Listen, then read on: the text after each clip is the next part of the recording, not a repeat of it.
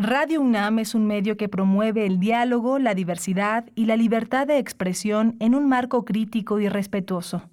Los comentarios expresados a lo largo de su programación reflejan la opinión de quien los emite, mas no de la radiodifusora.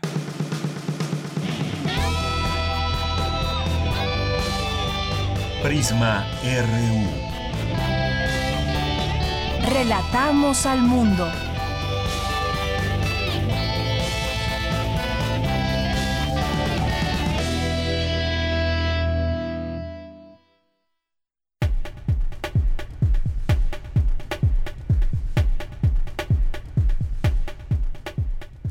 Muy buenas tardes a todo nuestro público, Radio Escucha de Radio UNAM. Estamos iniciando el programa Prisma RU, entrando este fin de semana de mayo, 8 de mayo, y tendremos un fin de semana seguramente con, con mucha información, pero sobre todo no hay que dejar de recordarle a nuestro auditorio que nos están escuchando. Estamos en la fase 3, seguimos en una fase importante en materia de contagios, es cuando más se dan los contagios y estaremos ya en nuestro pico justamente en estos, en estos días. Y pues bueno, el presidente López Obrador decía que que desde hoy hasta el 20 de mayo será la fase de mayor contagio de coronavirus o COVID-19 en la Ciudad de México, así que ha pedido a la población continuar con la disciplina y las medidas de salud. La pregunta es, ¿las estamos verdaderamente siguiendo?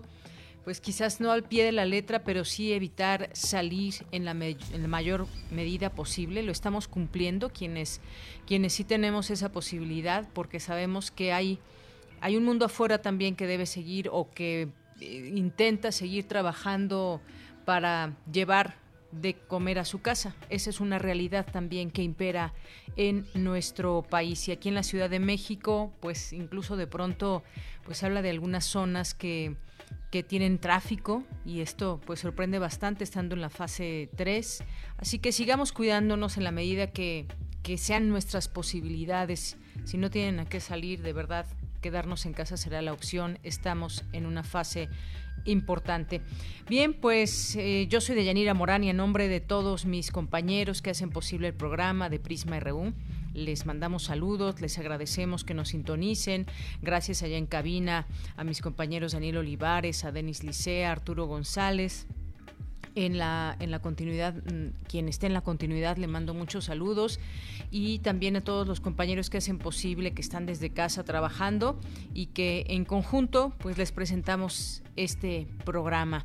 El programa de hoy vamos a tener en entrevista, ayer lo comentábamos un poco sobre estos casos de García Luna, que ya hay distintos expedientes y ahora pues también surge este tema de rápido y furioso. ¿Sabía el expresidente Felipe Calderón sobre esta eh, esta acción que se hizo con Estados Unidos. Bueno, pues ahora parece ser que hay una serie de declaraciones encontradas en todo esto. ¿Hasta dónde sabía y hasta dónde no? Siendo presidente.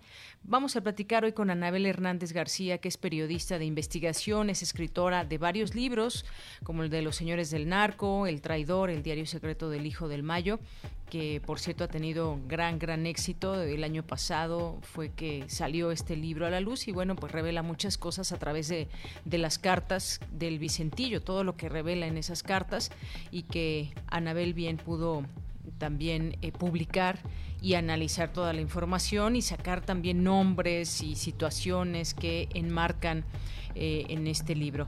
Bien, vamos a platicar con ella en un momento más. Y vamos a platicar también después con el doctor Eduardo Calixto, que es doctor en investigación biomédica biomédica básica por el Instituto de Fisiología Celular y académico de la Facultad de Psicología de la UNAM. El amor y las relaciones en tiempos de pandemia. Vamos a hablar de las relaciones amorosas y la cuarentena por esta COVID-19, cómo se está dando el amor, los ligues, las relaciones. Eh, hay varias aplicaciones, como sabemos, que son para sirven para conocer gente. ¿Cómo está funcionando ahora? ¿Cuál es eh, el viraje que se ha dado estando en esta cuarentena. Vamos a platicar con él, él sabe todo, de todos estos temas del amor y lo que produce en el cerebro, pero ahora pues plantearlo desde esta óptica ahora en tiempos de coronavirus. Vamos a tener esto en nuestra primera hora, ya en nuestra segunda hora vamos a, platicar con el doctor Gustavo Medina Tanco, que es responsable del Laboratorio de Instrumentación Espacial del Instituto de Ciencias Nucleares, y con él vamos a platicar sobre esta creación universitaria, una app para conocer propagación de COVID-19 en México. La tecnología puesta también ahí a disposición de los universitarios, esta innovación universitaria. Vamos a platicar de esto. Y recuerden, si tienen comentarios, preguntas, algo que señalarnos, pues con muchísimo gusto los leemos. Ahora nuestra vía de comunicación es a través de las redes sociales. Prisma RU nos encuentran en, en Facebook y en Twitter, arroba Prisma RU. Vamos a tener hoy que es viernes refractario RU con Javier Contreras que nos va a hablar de los temas que han sido noticia a lo largo de la semana. Vamos a tener Melomanía RU con Dulce Wet y también una eh, nuestra sección de cultura con Tamara Quirós, que en esta ocasión entrevista a María del Rosario Robles, directora de Todo lo Posible, un documental que forma parte de la gira ambulante. Esto y más no se lo pierdan hoy aquí en Prisma RU y desde aquí relatamos al mundo. Relatamos al mundo. Relatamos al mundo. Y en este viernes 8 de mayo del año 2020, México se integrará a un bloque internacional para buscar una vacuna contra la COVID-19. Participará la UNAM y otras instituciones de educación superior y empresas privadas. Advierte especialista que el desajuste económico que ha generado la contingencia por COVID-19 podría irse recuperando hasta diciembre de este año. Señala experta que existe una cifra de feminicidios más alta que de muertos por COVID-19. En el micrositio Bienestar Emocional en tiempos de COVID-19, la UNAM brinda atención psicológica a los adolescentes. En materia internacional, de acuerdo con información del gobierno federal, el pico máximo de coronavirus en México se extendería hasta el 20 de mayo. El canciller Marcelo Ebrard indicó que México participa en el protocolo de la Organización Mundial de la Salud para probar el fármaco Remdesivir en pacientes con COVID-19. La Ciudad de México tendría tres veces más muertos por el nuevo coronavirus que las cifras reconocidas públicamente por el gobierno federal, según una investigación realizada por el diario The New York Times. El gobierno de México enviará una nota diplomática y solicitará una disculpa al de Estados Unidos por la aplicación del operativo rápido y furioso relacionado con el tráfico de armas. El presidente, Estado, el presidente de México, Andrés Manuel López Obrador, informó que ya hay una oferta de compra para el avión presidencial, el cual realizó pruebas de funcionamiento esta semana. En abril, la producción de vehículos registró una caída de 98.8% respecto al mismo mes de 2019 y las exportaciones padecieron una contracción de 90.2%. En los dos casos son los peores resultados desde que se tiene registros en el INEGI. En materia internacional, Estados Unidos extendería las restricciones migratorias tras la pandemia, según información difundida por el diario The Wall Street Journal. Asesores de migración del presidente Donald Trump elaboran una próxima orden ejecutiva donde prohibirían la emisión de nuevas visas temporales para trabajar. La familia de los felinos, incluyendo los gatos y tigres, son susceptibles al nuevo coronavirus y los primeros pueden transmitirlo a otros de su misma especie, confirmó hoy el especialista de en zoonosis de la Organización Mundial de la Salud, Peter Van Embark. Hoy en la UNAM, ¿qué hacer y a dónde ir? El Centro Cultural Universitario Tlatelolco te invita a disfrutar de una charla en línea de la edición especial del M68, que busca resaltar la importancia de los movimientos sociales para impulsar los derechos que hoy gozamos y para generar lazos de solidaridad en tiempos de crisis. Podrás conocer la historia detrás de las fotografías, videos, audios y documentos más trascendentales de las luchas sociales en México. Ingresa hoy, en punto de las 18 horas, a la transmisión en vivo en el sitio oficial del Centro Cultural Universitario Tlatelolco en www.tlatelolco.unam.mx y disfruta de la experiencia digital del Memorial M68 Movimientos Sociales. Te recomendamos disfrutar de un recorrido por el Museo Virtual de Aparatos Cinematográficos de la Filmoteca de la UNAM donde podrás observar los primeros dispositivos o artefactos que se utilizaron para generar imágenes en movimiento y parte de su evolución hacia los aparatos cinematográficos actuales. Esta exposición la podrás disfrutar en formato tridimensional interactivo. Además, encontrarás información, fotografías, animaciones y videos de dichos aparatos de cine. Disfruta de este recorrido virtual y otros atractivos visuales como la sala de exposiciones de la Filmoteca de la UNAM. Ingresa a su sitio oficial en www.filmoteca.unam.mx. En este periodo de contingencia sanitaria, lo más importante es estar bien informado a través de fuentes confiables y oficiales. Por ello, te seguimos recomendando sintonizar el programa de televisión La UNAM Responde donde expertos y especialistas hablan de lo más relevante y actualizado del coronavirus. Aquí encontrarás toda la información de la COVID-19 a nivel nacional e internacional, así como las medidas que debes tomar para evitar un contagio. Sintoniza hoy y todos los días en punto de las 14.30 horas y en su repetición a las 18.30 horas la señal de TV UNAM por el canal 20.1 de televisión abierta. Recuerda, mantente informado y quédate en casa.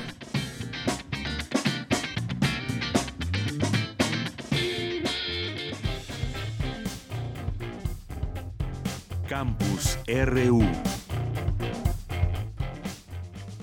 Bien, entramos a nuestro campus universitario en este día viernes 8 de mayo y vamos a cerrar esta semana informativamente con los últimos datos que han surgido de las últimas horas y también con esto que decía yo al inicio, que estamos en un pico, en el pico más alto de esta curva de contagios y que debemos eh, pues seguir las indicaciones que se siguen además de que, debemos eh, que nos están diciendo porque debemos de guardarnos en casa, pero también si se debe salir por alguna razón eh, por distintas razones que sabemos y que tenemos que salir, pues protegerse de la mejor manera, sobre todo guardando esa sana distancia. Así que, por favor, pues vamos a, atender muy bien estas eh, indicaciones y con ello me voy con mi compañera Virginia Sánchez, que ya está en la línea telefónica y además, bueno, pues nos tiene esta información importante del canciller Marcelo Ebrard, que anunció esta mañana que México participa en un bloque internacional para buscar una vacuna contra la COVID-19 y que participará la UNAM y otras instituciones de educación superior,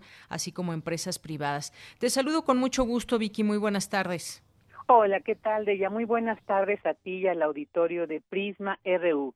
Bueno, pues empezamos con las cifras a nivel internacional tres millones ochocientos setenta y cinco mil novecientos noventa y cinco los casos confirmados desde el primer día en que se manifestó el primero y las defunciones están en doscientos setenta mil cuatrocientos cuatro a nivel mundial.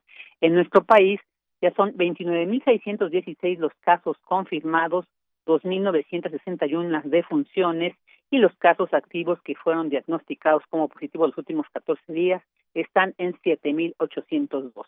Los casos negativos hasta el momento registrados están en 68.783.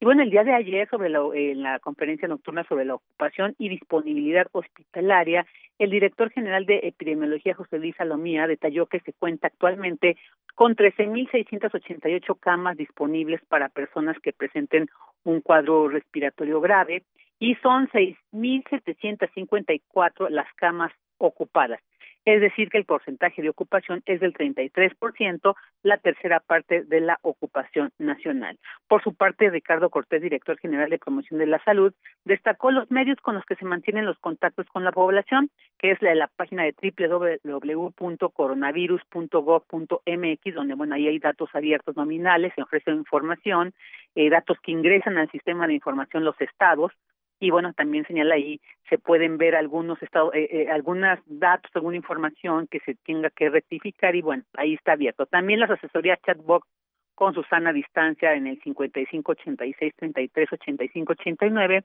el contacto ciudadano en 800 00 44 800 y el de emergencias 911. Ahí cualquier duda que tengan, eh, síntomas de lugares eh, donde estén recibiendo pacientes, cómo se está desarrollando la pandemia en nuestro país, pues estos son los medios.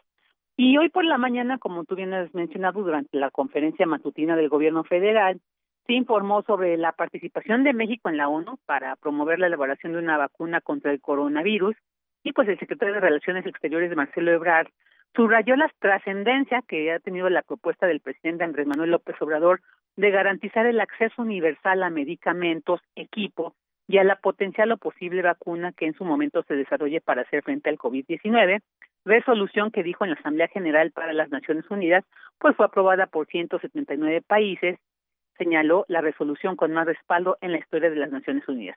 Escuchemos qué dijo sobre esta resolución y sobre qué se está planteando para iniciar esta investigación y desarrollo sobre esta vacuna. Escuchemos.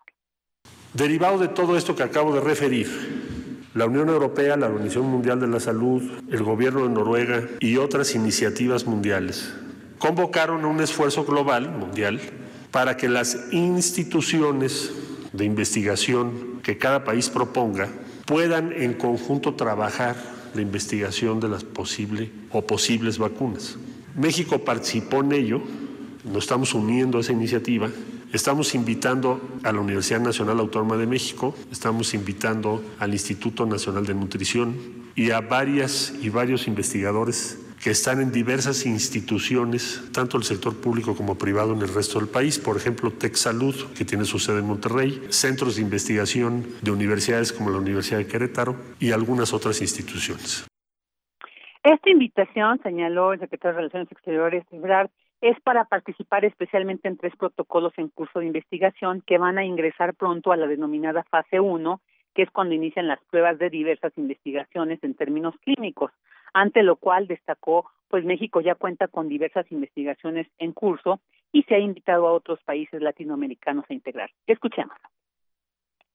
El presidente de la República nos pidió que aceleráramos el paso para que no llegáramos tarde a estas iniciativas. Debo decir que también en México hay diversas investigaciones en curso. Tenemos que decir, qué proponer, qué opinar y cómo participar. México hoy por hoy es de los 12 países del mundo con mayor participación en los protocolos de investigación sobre este virus. También hemos invitado a los países de América Latina y el Caribe en la condición que México tiene hoy de presidente pro tempore de la comunidad de estados latinoamericanos y del Caribe. Entonces estamos haciendo esa invitación a otros países de América Latina y del Caribe. Bueno, pues ahí está y bueno, sobresale, ¿no? Que en nuestra máxima casa de estudios, la UNAM, pues ya sabemos, sí ha desarrollado mucha investigación y bueno, pues eh, por algo se le ha invitado a integrarse a este proceso. De ella este es mi reporte de este día. Muy bien, Vicky, pues muchas gracias por este amplio reporte y toda la información que hay que saber para irnos bien informados este, este fin de semana. Muchas gracias, Vicky. Hasta luego, un abrazo. Un abrazo, muy buenas tardes. Y luego nos vamos con mi compañera Dulce García. Advierten especialistas que el desajuste económico que ha generado la contingencia podría estabilizarse hasta diciembre de este año. Adelante, Dulce. El Centro de Análisis de Coyuntura Económica, Política y Social de la Facultad de Economía de la UNAM llevó a cabo la videoconferencia titulada ¿De dónde saldrá el dinero para la reconstrucción del país?, en donde el doctor Óscar Ugarteche del Instituto de Investigaciones Económicas de la UNAM señaló que, por ejemplo, hay una caída en las importaciones de China entre diciembre de 2019 y marzo del presente año. Estados Unidos tiene esta tendencia, las importaciones han venido bajando y las exportaciones también han venido bajando. Claro, en el caso de Estados Unidos tenemos el impacto de la guerra comercial, que es un impacto para Estados Unidos, para estas curvas, es un impacto significativo, no así para China. Para Japón, lo que tenemos en el lado de las exportaciones de Japón es un colapso en el mes de enero. El académico advirtió que el precio del petróleo también tiene una tendencia descendente, pues cayó de 55 a 25. Pero con un desplome negativo el 20 de abril, fecha de entrega de futuros, cuando no hubo capacidad de almacenamiento y los, que, los titulares del petróleo tuvieron que pagar para que se llevaran el petróleo para depositarlo, sea en un barco o en un eh, depósito en otra parte y eso explica la, el precio negativo. Oscar Ugarteche advirtió por último que los analistas más optimistas han señalado que la economía podría regresar al nivel previo antes de la crisis hasta diciembre próximo. Este es el reporte. Muy buenas tardes. Gracias, Dulce. Muy buenas tardes. Relatamos al mundo. Relatamos al mundo. Porque tu opinión es importante, síguenos en nuestras redes sociales, en Facebook como Prisma RU y en Twitter como arroba PrismaRU.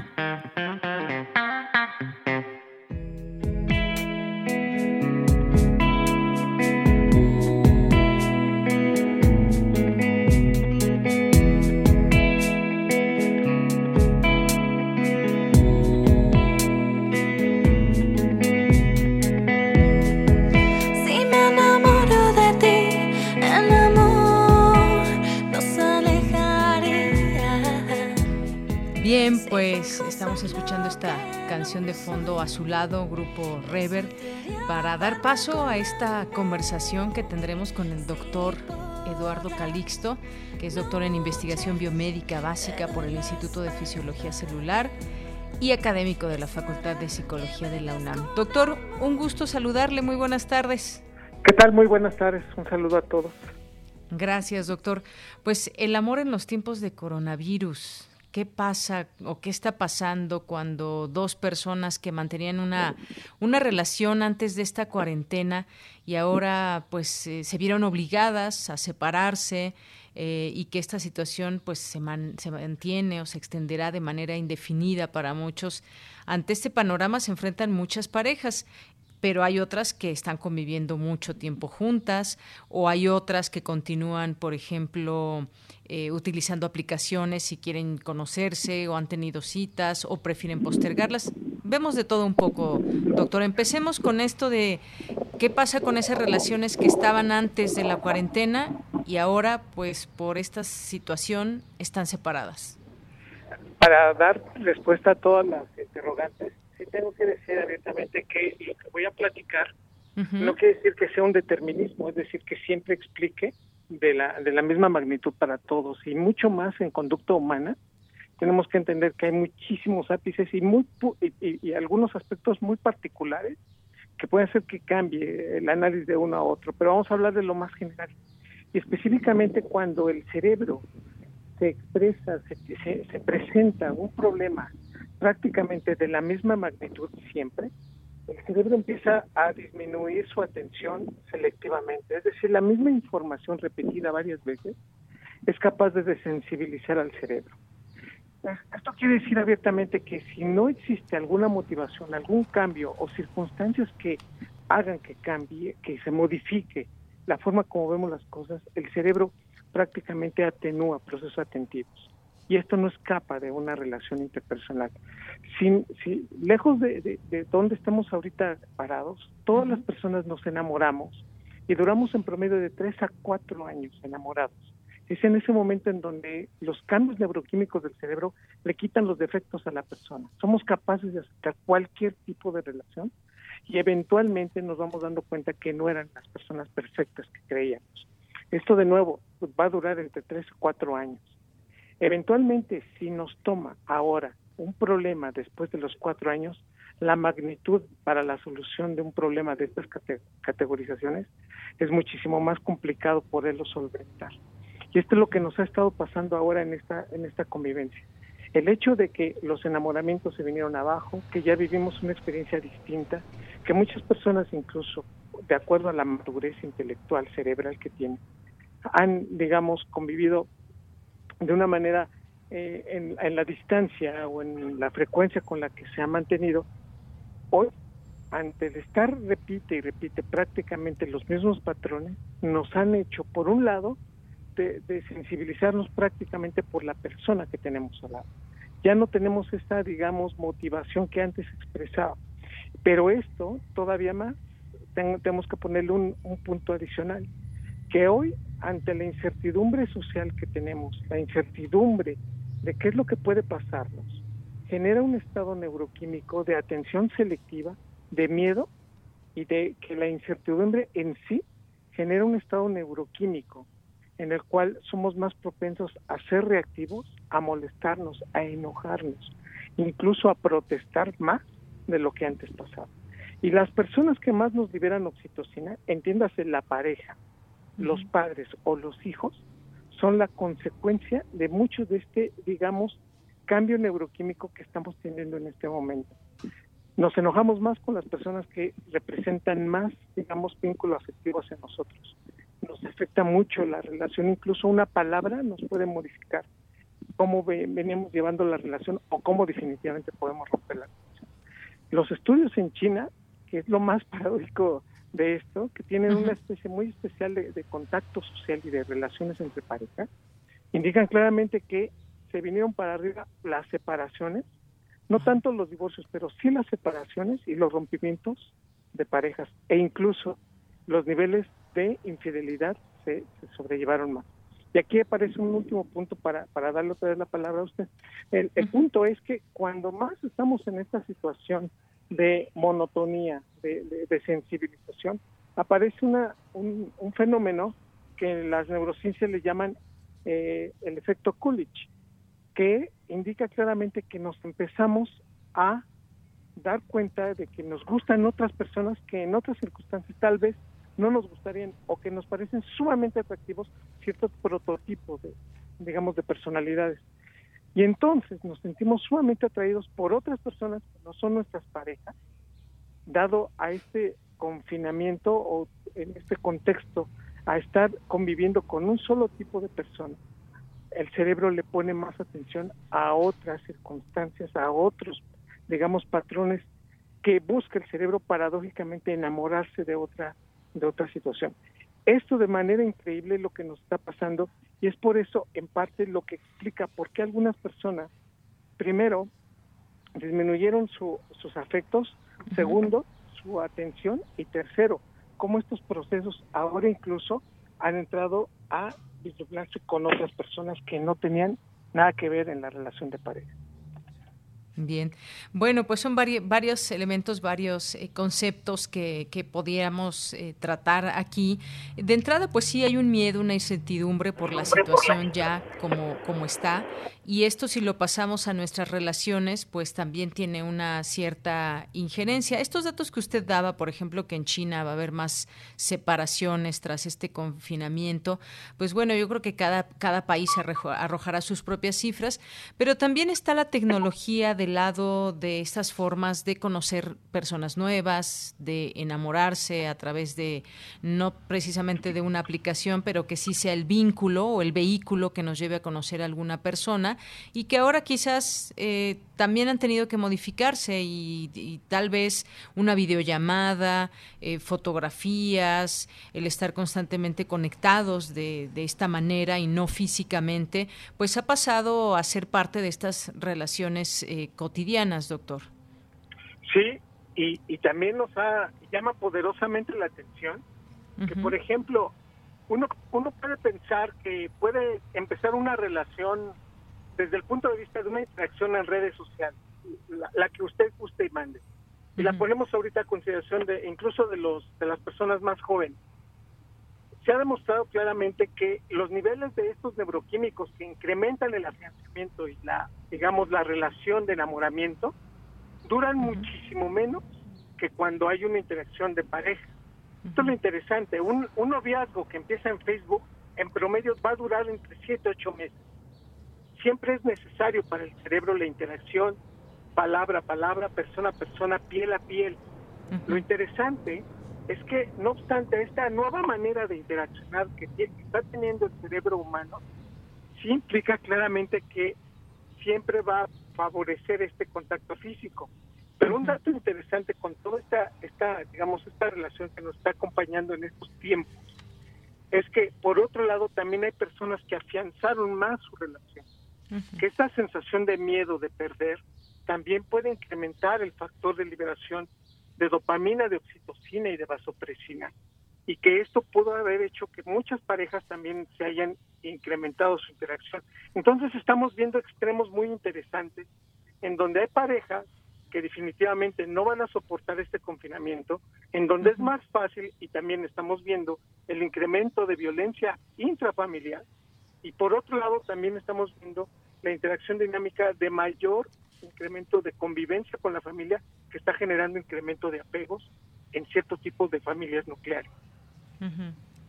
Bien, pues sí, esta eh, es una situación que estamos afrontando. Nos llenan esas relaciones a distancia, por ejemplo, o existe siempre esa necesidad finalmente de concretar, de verse, de tocarse, como usted decía, porque hay elementos importantes como la intimidad, como el compromiso o la, o la pasión, que si bien puede generarse a distancia, pues no, no es lo mismo y las relaciones eh, a través de alguna aplicación, a través de Facebook o a través de estas redes sociales, pues es diferente a una donde está uno directamente en contacto con la persona. ¿Podríamos estar hablando entonces de dos tipos de relaciones? Pues sí, desde el punto de vista de la interacción, de la dinámica, cómo las redes neuronales se activan cuando vemos a una persona. Cuando nos enamoramos de alguien, se activan aproximadamente 29 áreas cerebrales. Solamente el orgasmo le gana a esta interacción, que son 32. Entonces, conforme vamos avanzando la vida, la relación interpersonal, esas 29 se caen prácticamente a 14 áreas. Sin embargo, si hay un, se ha construido un adecuado vínculo afectivo de relación entre la pareja, el proceso ahora reconocemos que esa relación ahora es de amor personal, de, de interacción dinámica, de reconocimiento, en donde ha madurado demasiado. Y entonces ahora se quiera la pareja tal y como es. Pues este factor de querer a una persona con todos sus defectos, por ejemplo, activa 14 áreas. Pues bien, el hecho fundamental es que cuando nosotros relacionamos, pues, el hecho de estar con alguien que no conocemos, pero que en redes sociales le creemos y nos dice todo este proceso, no activa ni 15 áreas. Esto quiere decir claramente que las áreas cerebrales sí son distintas en la manera como interaccionamos, cómo definimos y cómo el cerebro busca enamorar. Por eso, una relación a través de redes sociales está destinada a durar muy poco tiempo, incluso a romper prácticamente por cualquier cosa, digamos, cualquier elemento que pueda ser este, neutro incluso, ni, ni, siquiera un detonante importante, que una relación interpersonal soporta con mayor fuerza. El mensaje aquí es que por primera vez, yo lo diría de una manera en la, en la época moderna, se nos está, al cerebro se le está, se le está sometiendo a una dinámica de convivencia en la cual pues ahora es muy importante empezar a tomar decisiones de la manera más, digamos, amorosa posible. Vamos a estar con una persona y vamos a estar conviviendo con personas que están destinadas a estar, y que vamos a estar junto a que de una o de otra manera hemos decidido pertenecernos y llevar a cabo esta interacción.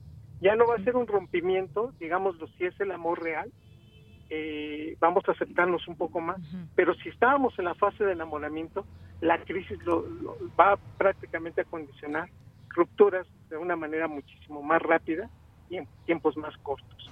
Híjole, bueno, pues ahí acoplarse a todo esto que se está viviendo.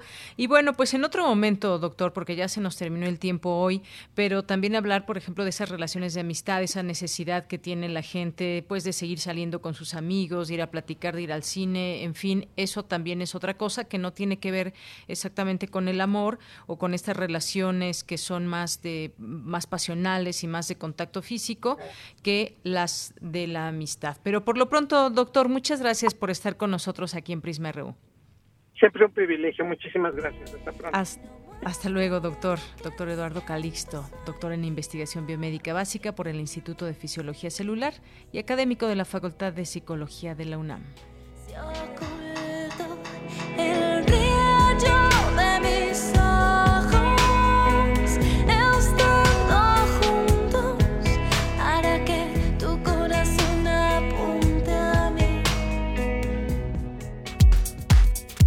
Prisma RU. Relatamos al mundo.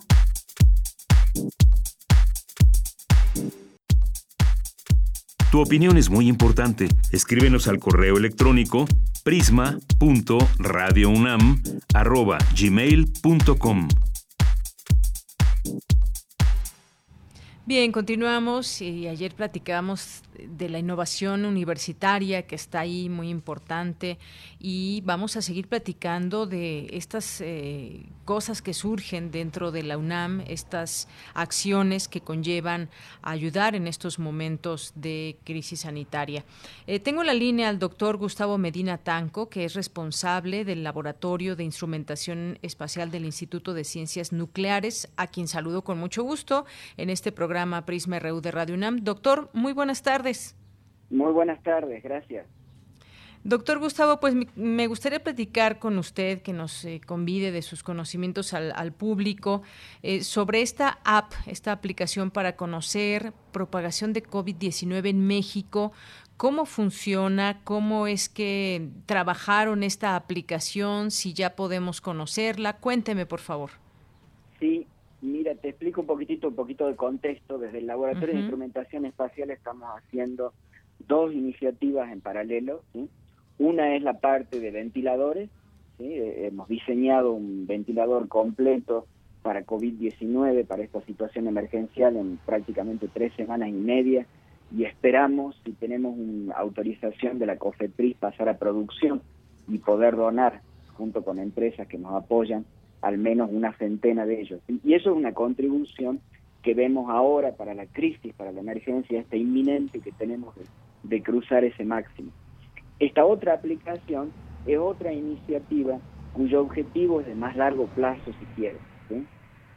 Es un poco el, ponerse ante el problema de que, eh, pues después que pasemos el pico, vamos a tener que eh, reanudar todo lo que son nuestras actividades socioeconómicas.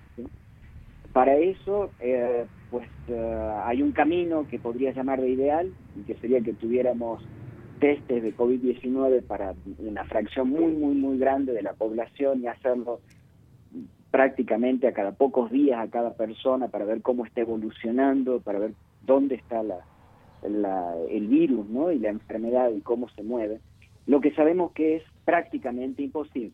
¿sí? Eh, entonces, la otra forma es hacerlo con datos.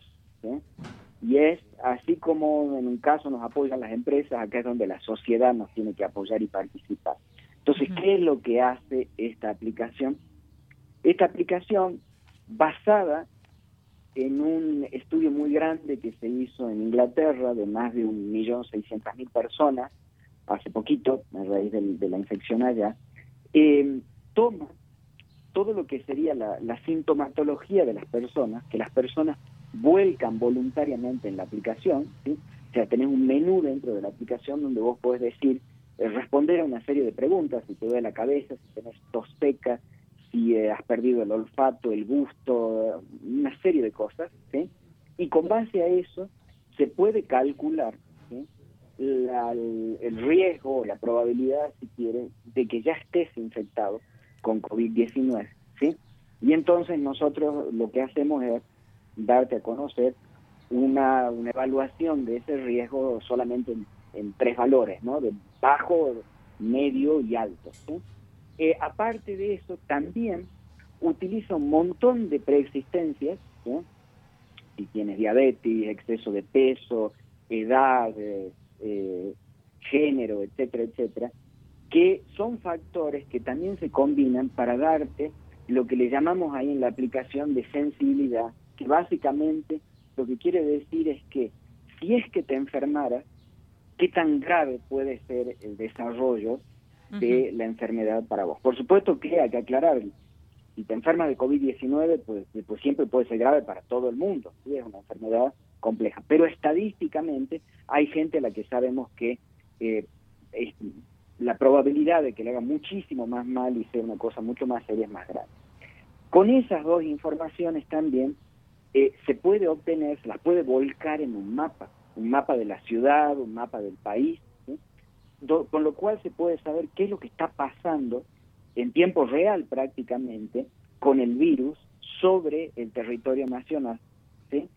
Y eh, los usuarios se pueden hacer uso de eso, ¿no? En el sentido también de decir, a ver, eh, yo voy a ir a ese lugar de la ciudad hoy o no, ¿no? Si, ves que hay un riesgo muy, muy grande de estar contagiado, etcétera, te permite tener todo eso. Y también, obviamente, a las autoridades eventualmente les va a permitir localizar zonas en las cuales se precisa invertir más infraestructura, más recursos y también tomar decisiones estratégicas del tipo de decir qué partes comenzar a abrir o qué actividades comenzar a abrir en diferentes lugares. Y también tiene otra ventaja más, que es el hecho de que esos datos pueden servir para investigación y uno puede llegar a tener una muchísimo mejor correlación ahora sí entre sintomatología eh, y la enfermedad realmente o las preexistencias, ¿sí? Y eso obviamente es un factor muy importante porque esta enfermedad no se va a ir después del pico, ¿sí? Es una enfermedad que puede estar bastante tiempo con nosotros, muy probablemente solamente hasta que se haga una vacuna, si es que se consigue hacer una vacuna efectiva en algún momento contra este virus. Y entonces todo eso es el objetivo de esta aplicación. Y la aplicación ya está en el aire, ¿sí? Eh, no es que vaya a salir, ya la tenemos desde hace algunas semanas en el aire y tenemos gente registrada que la está usando todos los días. Y la idea es que más gente la use y que efectivamente la usen con frecuencia, ¿sí? que la use todos los días, que actualice sus síntomas. Yo creo que esos datos, que, los, que el usuario los da en forma totalmente anónima, nadie sabe quién es, ni nosotros, ni nadie, ¿sí? son muy útiles. Eh, yo creo que es la forma en que mm, como ciudadanos tenemos cómo contribuir, cómo ayudar, es, dando esa información, que la damos anónima, pero es una gran, gran contribución. Esos datos tienen un valor muy alto y nos pueden ayudar muchísimo como país para resolver un problema muy serio que es cómo comenzar a tener una actividad lo más normal posible, si bien el normal va a tener otra definición probablemente después, eh, al pasar el, el, pico de este aislamiento social. Pues una gran aportación, doctor, en todo esto, porque eh, en tiempo real pues se nos dará este mapa de zonas de riesgo, de contagio eh, y lo que puede ayudar también a mitigar los efectos de la pandemia. Ya ahora, por ejemplo, se han identificado algunos lugares que son mayormente sitios de contagio y el poder eh, tener estos datos en tiempo real yo creo que hace mucho más útil esta propia aplicación para restringir la, la propagación o por lo menos intentarlo, la propagación de este, de este virus. Ahora, esta aplicación eh, me gustaría que, ya nos decía, eh, funciona a partir de un breve cuestionario, se resguarda los datos de las personas y es un cuestionario sobre síntomas, factores de riesgo de los usuarios, cómo mm, se trabaja con toda esta información. Hay una aplicación que seguramente usted también ya conoce que puso a disposición el, gobierno federal a través de la Secretaría de Salud. Eh, digamos que esta, esta app también en algún momento puede eh, podrían ser útil de manera juntas o hay que verlo por separado y cómo la podemos bajar desde nuestro celular, cómo se llama. Ok, bueno, mira, lo primero es que eh, ciertamente como todas las contribuciones que hace la UNAM, y la UNAM está haciendo muchísimas, como seguro has tenido la oportunidad de destacar en tu propio programa a lo largo de estos últimos días, eh, está abierta a toda la sociedad y por supuesto está abierta a todas las instituciones de gobierno para que sea utilizada, ¿sí? Ese es el objetivo. Entonces, sí, está abierta, es solamente contactarnos y obviamente que se pueden integrar datos en base de datos mayores. Eh, de esta la gran ventaja también desde el punto de vista de investigación es que nosotros sabemos qué es lo que tiene adentro, ¿sí? cómo se estiman esas probabilidades, cómo se combinan esas cosas y qué tipo de herramientas de inteligencia artificial se pueden utilizar y se utilizan eventualmente para todas estas cosas. Por lo tanto, eh, podemos construir sobre esa base modelos muy sólidos. Eh, pasando a lo que era la segunda pregunta tuya, ¿sí? Eh, la aplicación, como, todas estas cosas que se están haciendo corriendo contra el tiempo, la hemos decidido hacer en dos etapas. Una primera etapa es en la que nos encontramos ahora en que es una web app, es decir, es si quieres un sitio de internet que abre en el navegador de tu teléfono. Eso funciona en Android, funciona en, iOS de iPhone, inclusive puedes hasta crear un link en tu desktop. Estamos en este, y eso ya está en el aire y lo puedes usar ya. Y ya hay personas que lo están usando y invito a los a tus oyentes a entrar y ver y van a ver el mapa, van a ver zonas de riesgo, van a ver zonas rojas, etcétera, en la ciudad, cómo está. Entonces puedo hacer ya. Y estamos haciendo en paralelo, porque lleva tiempo, la aplicación en Android eh, que vamos a, subir al, Apple Store, es eso que lleva tiempo de subirla a los stores también más que nada. ¿sí? Todavía no está entonces en, el App eh, Store o en... En el, en el, en el App, en el Google App todavía no, pero va a estar en los próximos pocos días. ¿sí? Eh, ahí es donde es más fácil subirla al, App Store. ¿sí? al igual que en Play Store, apenas va a subirse. Claro, y al, y al de Apple ese va a llevar un poquito más porque con Apple es más difícil todavía pues poner las aplicaciones en el aire, y por las mismas normativas de ellos. Pero digamos, ya la aplicación está en uso y simplemente a medida que esté disponible la, la aplicación propiamente dicho en cada store, pues va a aparecer un icono dentro de la propia web app que tengan hoy en su teléfono y podrán clicarlo y se instalará automáticamente la app, ¿sí? Pero por, no porque no esté eh, no se la puede usar y de hecho se la ve perfecto en el, navegador del celular, en cualquiera de los dos sistemas, iOS o Android.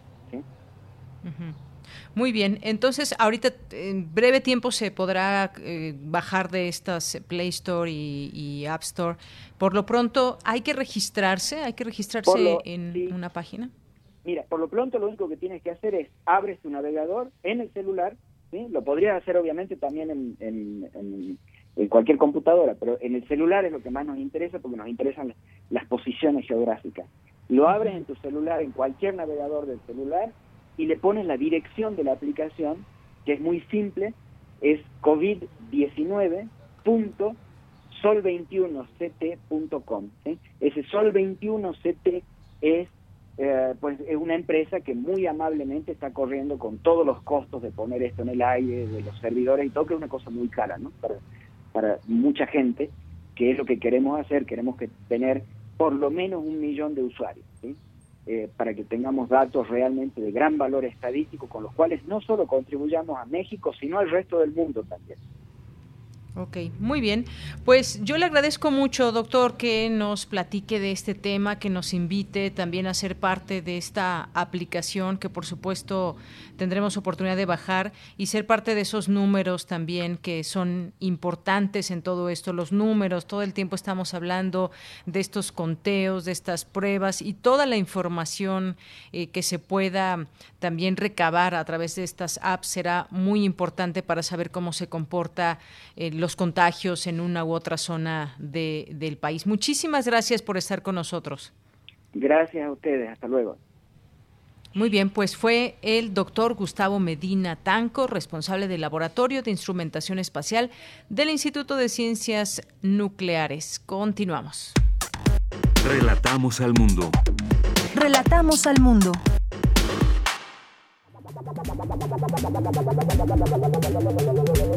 El refractario, RU.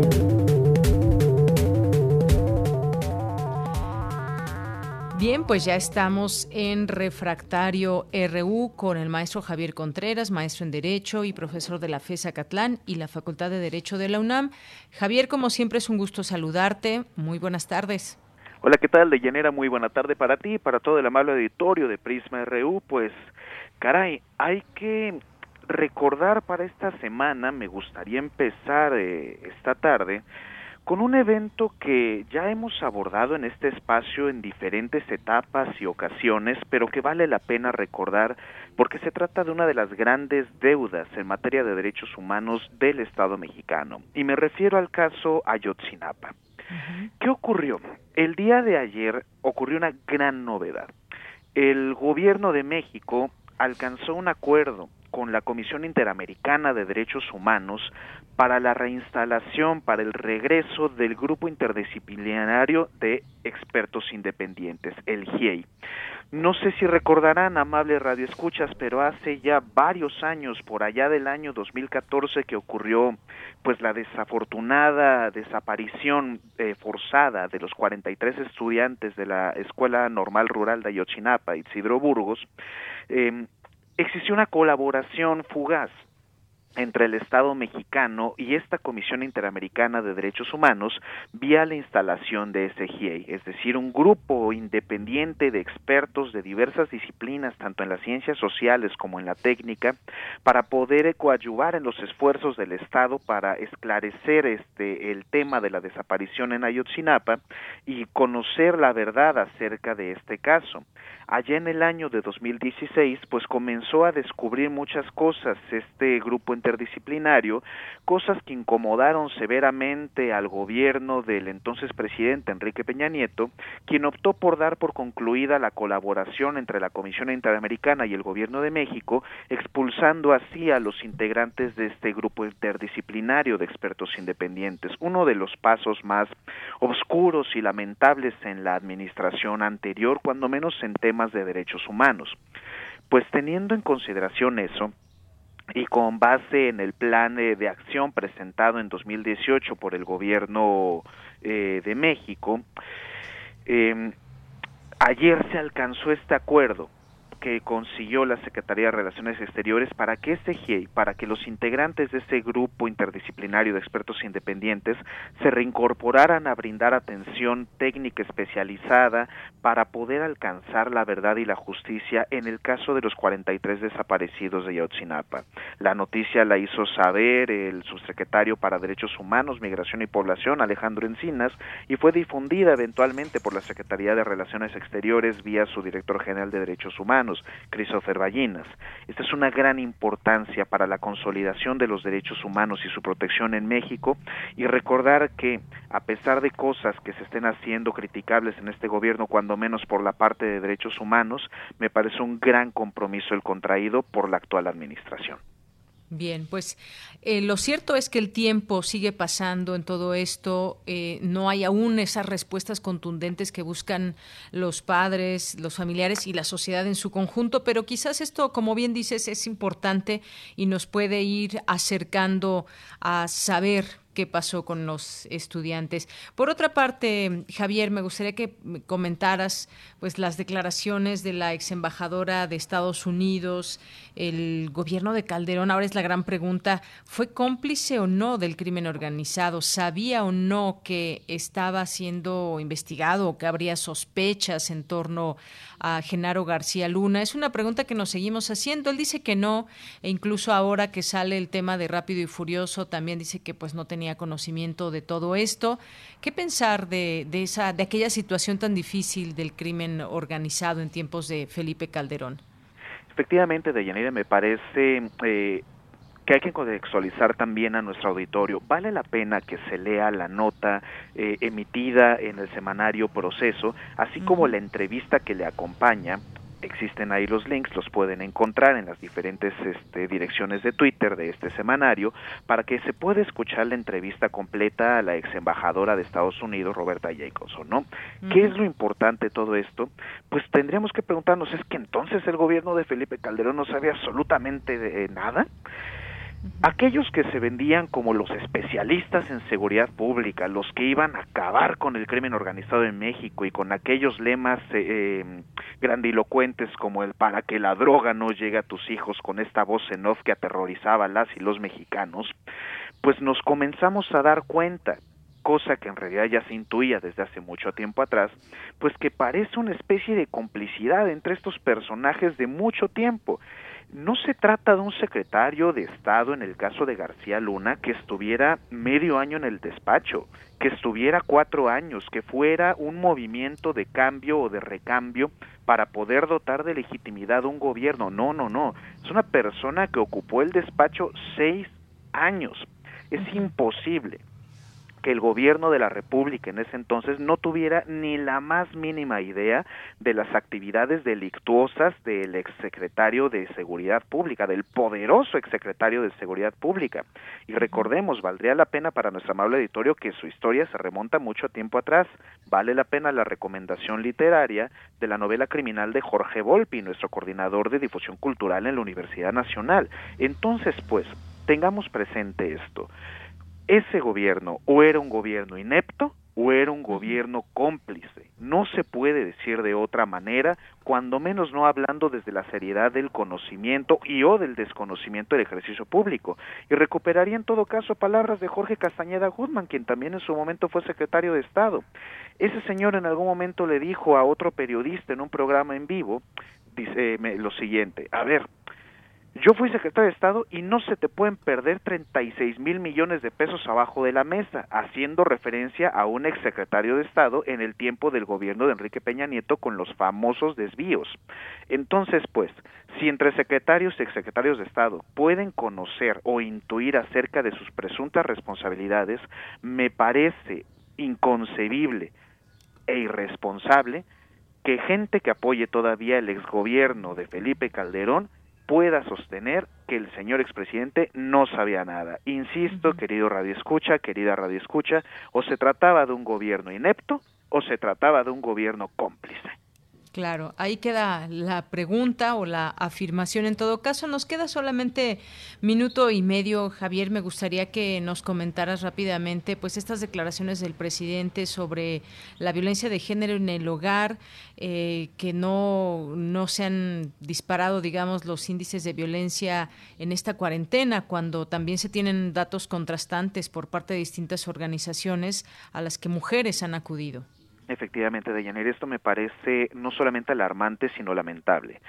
Creo que sería importante que el equipo cercano al presidente y en particular este quien ostenta la cartera de gobernación le haga llegar esa información al mismo ciudadano presidente y me refiero al aumento en las llamadas por violencia de género tanto en Ciudad de México que registraron un aumento hasta del 88% y tener presente que en México el número 911 lleva un aproximado de 155 llamadas cada hora y entre ellas se habla hasta del 22% por temas de violencia de género. Hay que evitar la romantización de la familia tradicional mexicana, porque eso habla también acerca del macho mexicano y de los abusos que se han cometido en términos de violencia doméstica.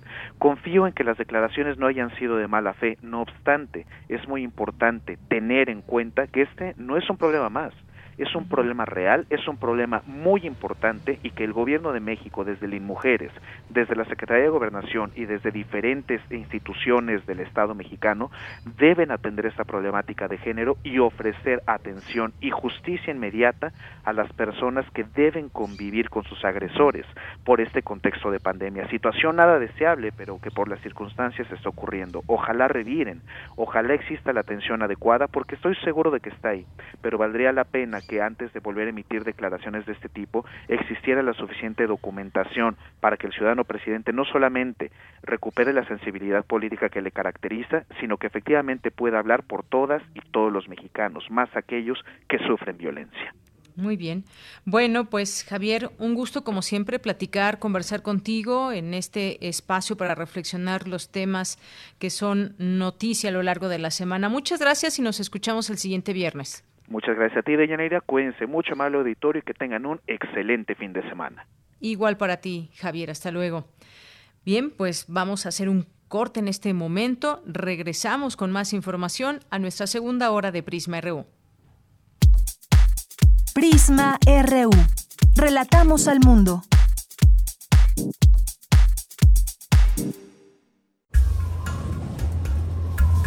A lo largo de los años, la especie humana ha dejado una huella de destrucción en el planeta. Estamos muy cerca del punto de no retorno. Este es el momento de realizar nuestro cambio de conciencia. Habitare, Agenda Ambiental Inaplazable. Te invitamos a escuchar las labores que hacen nuestras científicas y científicos para tratar de salvar nuestra casa. Y las recomendaciones para que desde tu trinchera ayudes a cuidar el ambiente. Todos los lunes a las 16 horas, por el 96.1 de FM. Radio UNAM, Experiencia Sonora.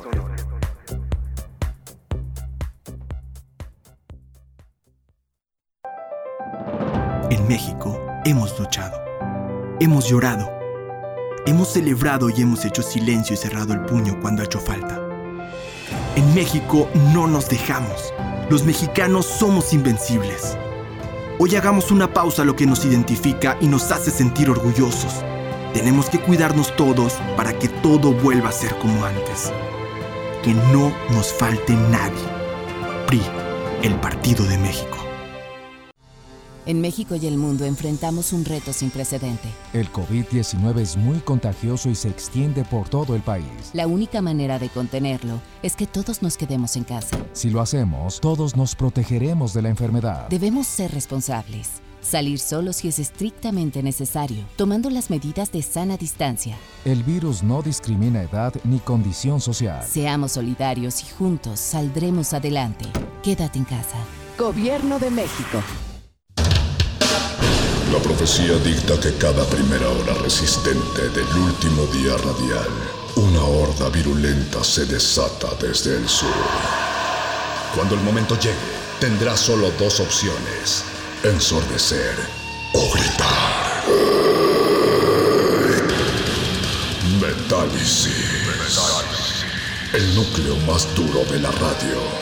Viernes, 20 horas, por resistencia modulada 96.1 de FM. Radio UNAM.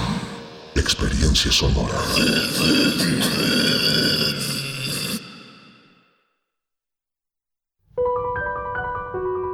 La palabra es la ruta y la guía es el compás. Ningún poema está completo sin una buena plática. Escucha los ejemplos más relevantes de la poesía a través de la voz de sus autores en al compás de la letra. Un espacio para la creación literaria con María Ángeles Comezaña. Todos los jueves a las 18 horas por el 96.1 de FM. Hay libros no impresos que viven en boca de sus autores. Radio UNAM. Experiencia sonora.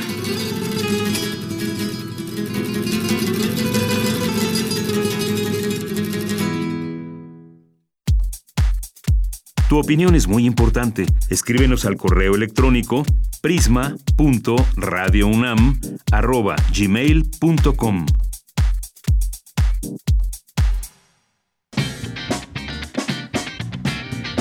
Mañana en la UNAM, ¿qué hacer y a dónde ir? La Filmoteca de la UNAM abre la convocatoria del proyecto Diario de la Pandemia que busca reunir piezas audiovisuales alrededor de la emergencia sanitaria de la COVID-19. El objetivo es fomentar la reflexión en imágenes sobre la restricción social y el libre tránsito, así como el impacto económico en los gobiernos, los capitales y las empresas a raíz de la crisis sanitaria que actualmente vivimos. Esta convocatoria se encuentra abierta de manera permanente y podrán participar la comunidad universitaria y el público en general. La realización de los videos podrá ser individual o colectiva con propuestas de documental, animación o ficción en formatos no profesionales que cuente y documente tu experiencia durante el aislamiento. Diariamente se publican tres trabajos seleccionados en el canal de YouTube Diario de la Pandemia de la Filmoteca de la UNAM. Consulta la convocatoria completa en www.filmoteca.unam.mx diagonal convocatoria diagonal Diario de la Pandemia. Quedan pocos días para inscribirte al taller en línea Los dispositivos móviles como herramientas de narrativa visual, organizado por la Filmoteca de la UNAM e impartido por el fotógrafo mexicano Samuel García Palacios. Este taller se llevará a cabo en línea los días martes y jueves a las 19 horas. Para mayores informes e inscripciones, consulta el sitio oficial www.filmoteca.unam.mx. El sitio web UNAM en línea te invita a recorrer los distintos museos de nuestra máxima casa de estudios, donde podrás conocer los espacios, salas y exposiciones de diversos recintos como el Museo Universitario Arte Contemporáneo, la Casa Universitaria del Libro, el Centro Cultural Universitario, el antiguo Colegio de San Ildefonso, entre otros. Ingresa al sitio www.unamenlinea.unam.mx Conoce nuestros museos en línea y recuerda, quédate en casa. Para Prisma RU, Daniel Olivares Aranda.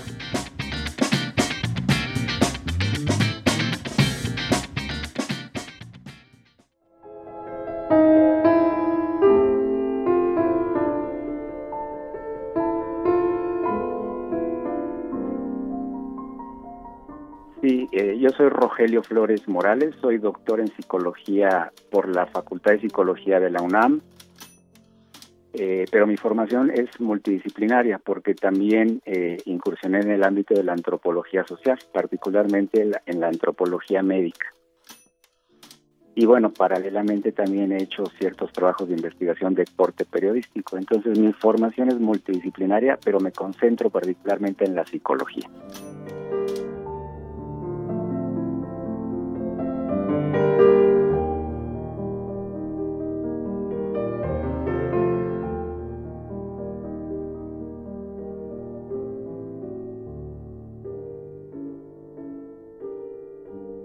¿Qué nos puede dejar la pandemia?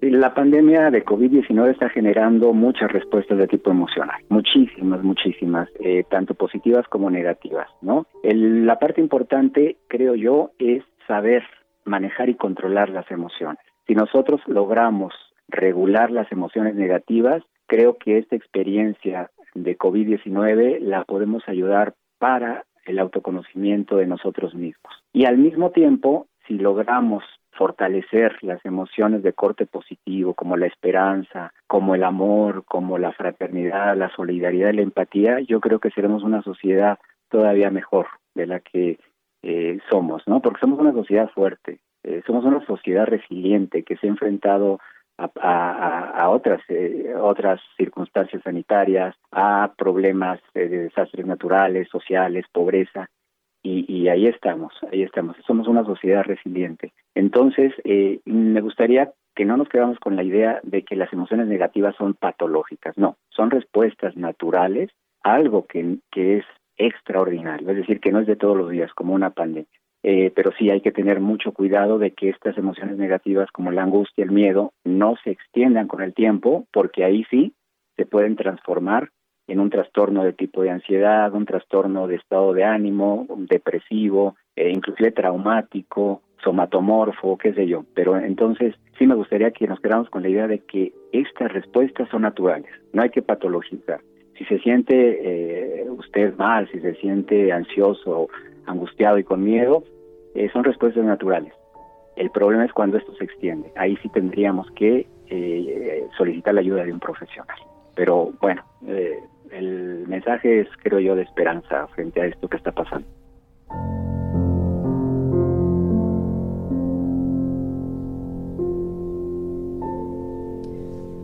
Bien, pues muchas gracias. Gracias a Denis Licea con estas eh, cápsulas que nos ha traído durante estas semanas para hablar de ese miedo, de la resiliencia, de conceptos que bien vale la pena traer en estos tiempos de, pandemia. Y ahora pues paso a saludar a las personas que están aquí atentas, presentes a través de nuestras redes sociales, lo cual se agradece, lo cual nos da muchísimo gusto.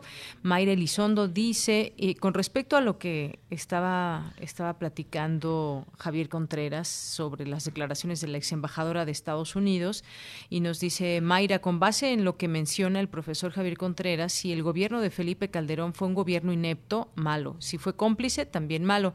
Si es una combinación de ambos, que es lo más probable, es peor aún. Muchas gracias por el comentario, Mayra, y también Juan Jaso López que dice totalmente de acuerdo.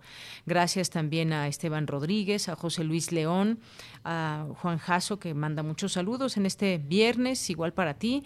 José Luis Sánchez nos dice saludos y buen fin de semana. Si llegamos a esta pandemia y noticieros antes respetables se han convertido en nido de gallinazos. Seguro que han escondido y desaparecido los muertos de manera eficiente y se ha hecho cómplices todo el sector de salud y doctor Gatel. Gracias por tu comentario. Esteban Rodríguez también, muchas gracias. Nos manda muchos saludos. M.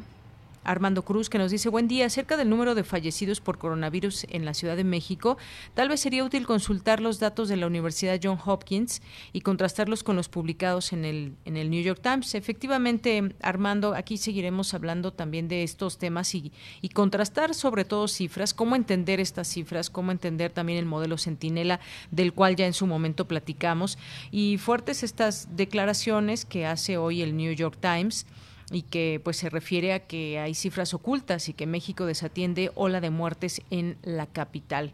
Bueno, eh, eh, estaremos hablando de este tema y la siguiente semana también aquí con un doctor estaremos platicando de todo ello. Muchas gracias por, por tu comentario. Y también Jordi M, le mandamos saludos, Ricardo Vázquez, Chris Morris, Mario Navarrete Real también, que ya nos está escuchando y agradece la atención de todo este trabajo y aquí con algunas eh, fotografías. Dice, compañeros, ahí va el perrito que acompaña en Hospital 20 de Noviembre del ISTE al personal. Muchísimas gracias. Gracias también a Mis Derechos, eh, aquí atenta. Eh, muchas gracias.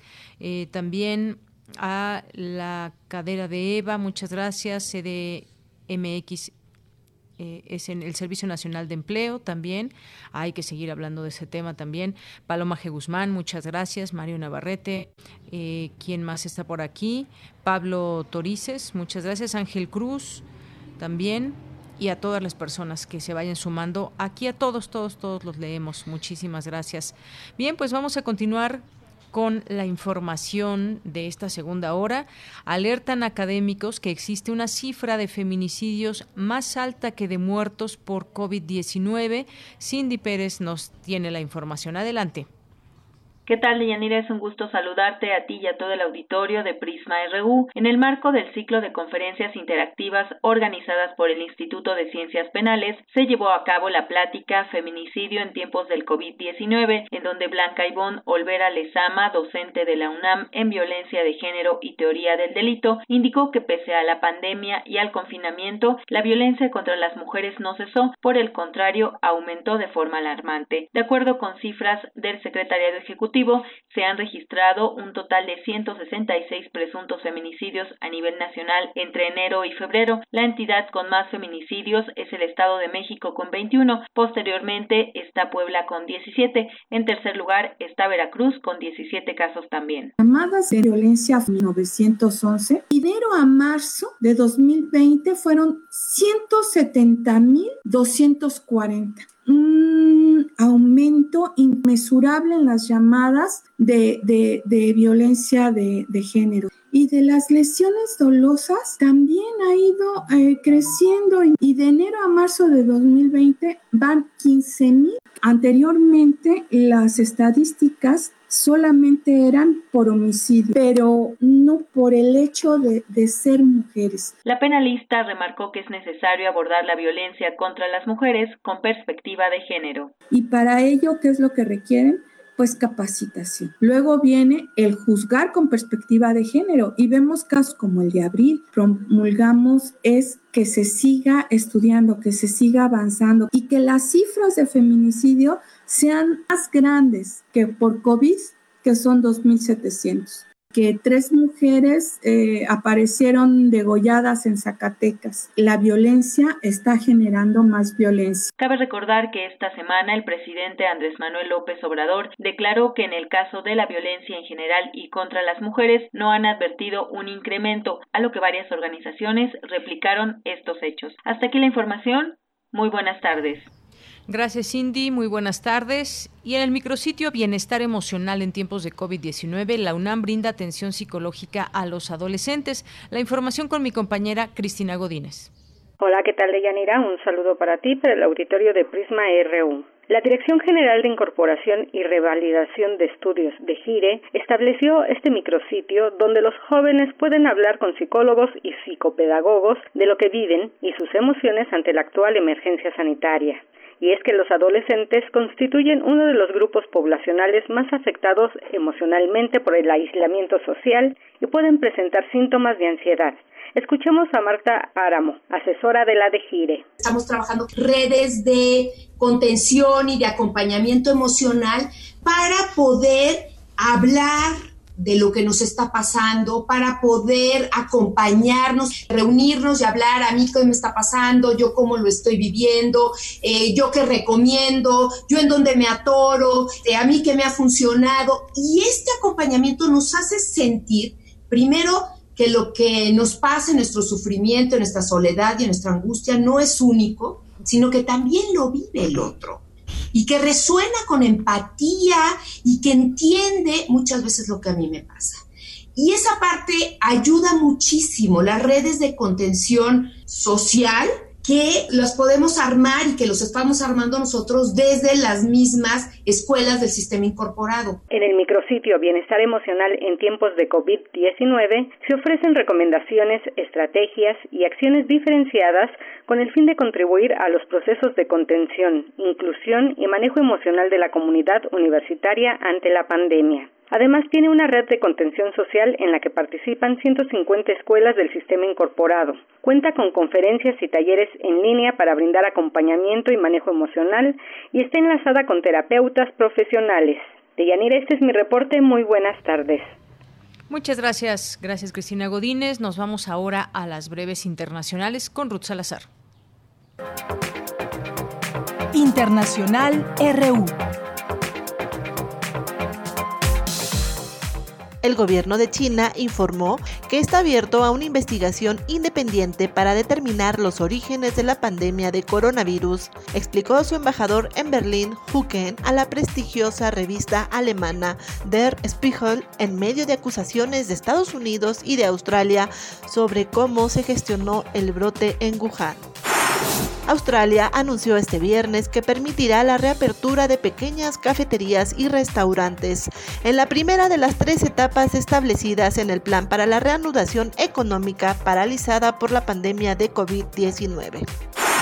Autoridades sanitarias de Corea del Sur investigan un nuevo brote de coronavirus en algunos clubes nocturnos de Seúl, donde han confirmado por lo menos 15 casos de contagio, en un momento en el que el país asiático acababa de activar una nueva fase de distanciamiento más laxa ante la caída de contagios. Sudáfrica ordenó la libertad condicional de unos 19.000 prisioneros este viernes, lo que representa el 12% de su población carcelaria, para luchar contra la propagación del coronavirus en las saturadas instalaciones penitenciarias. La tasa de desempleo en Estados Unidos aumentó 14.7% en abril, el nivel más alto desde la Gran Depresión, al perder 20.5 millones de empleos, informó hoy la Oficina de Estadísticas Laborales del país norteamericano. El fiscal general de Venezuela, Tarek William Saab, dijo que se prepara la audiencia de imputación correspondiente contra los ciudadanos capturados en la incursión armada fallida del pasado 3 de mayo en La Guaira. Saab confirmó que hasta el momento hay un total de 31 implicados entre mercenarios y equipo de apoyo que han sido aprendidos desde el intento de invasión. El expresidente brasileño Luis Ignacio Lula da Silva expresó en su cuenta de Twitter que el actual mandatario Jair Bolsonaro está induciendo a los brasileños a la muerte y que es más peligroso para la nación que la propia pandemia. Desde el inicio de la emergencia sanitaria, Bolsonaro ha mantenido una postura contraria a las recomendaciones de la Organización Mundial de la Salud.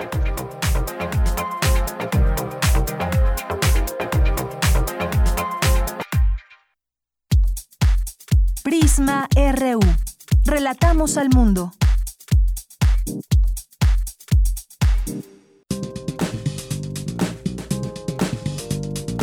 Cultura RU. Bien, nos vamos ahora a Cultura con Tamara Quiroz, ya está en la línea telefónica. ¿Qué tal, Tamara? Muy buenas tardes. Así es, es de Yanira, es un gusto saludar a todos los que nos acompañan a través de esta frecuencia. Ya es viernes, ya es viernes y para este fin de semana quiero compartirles información de un documental.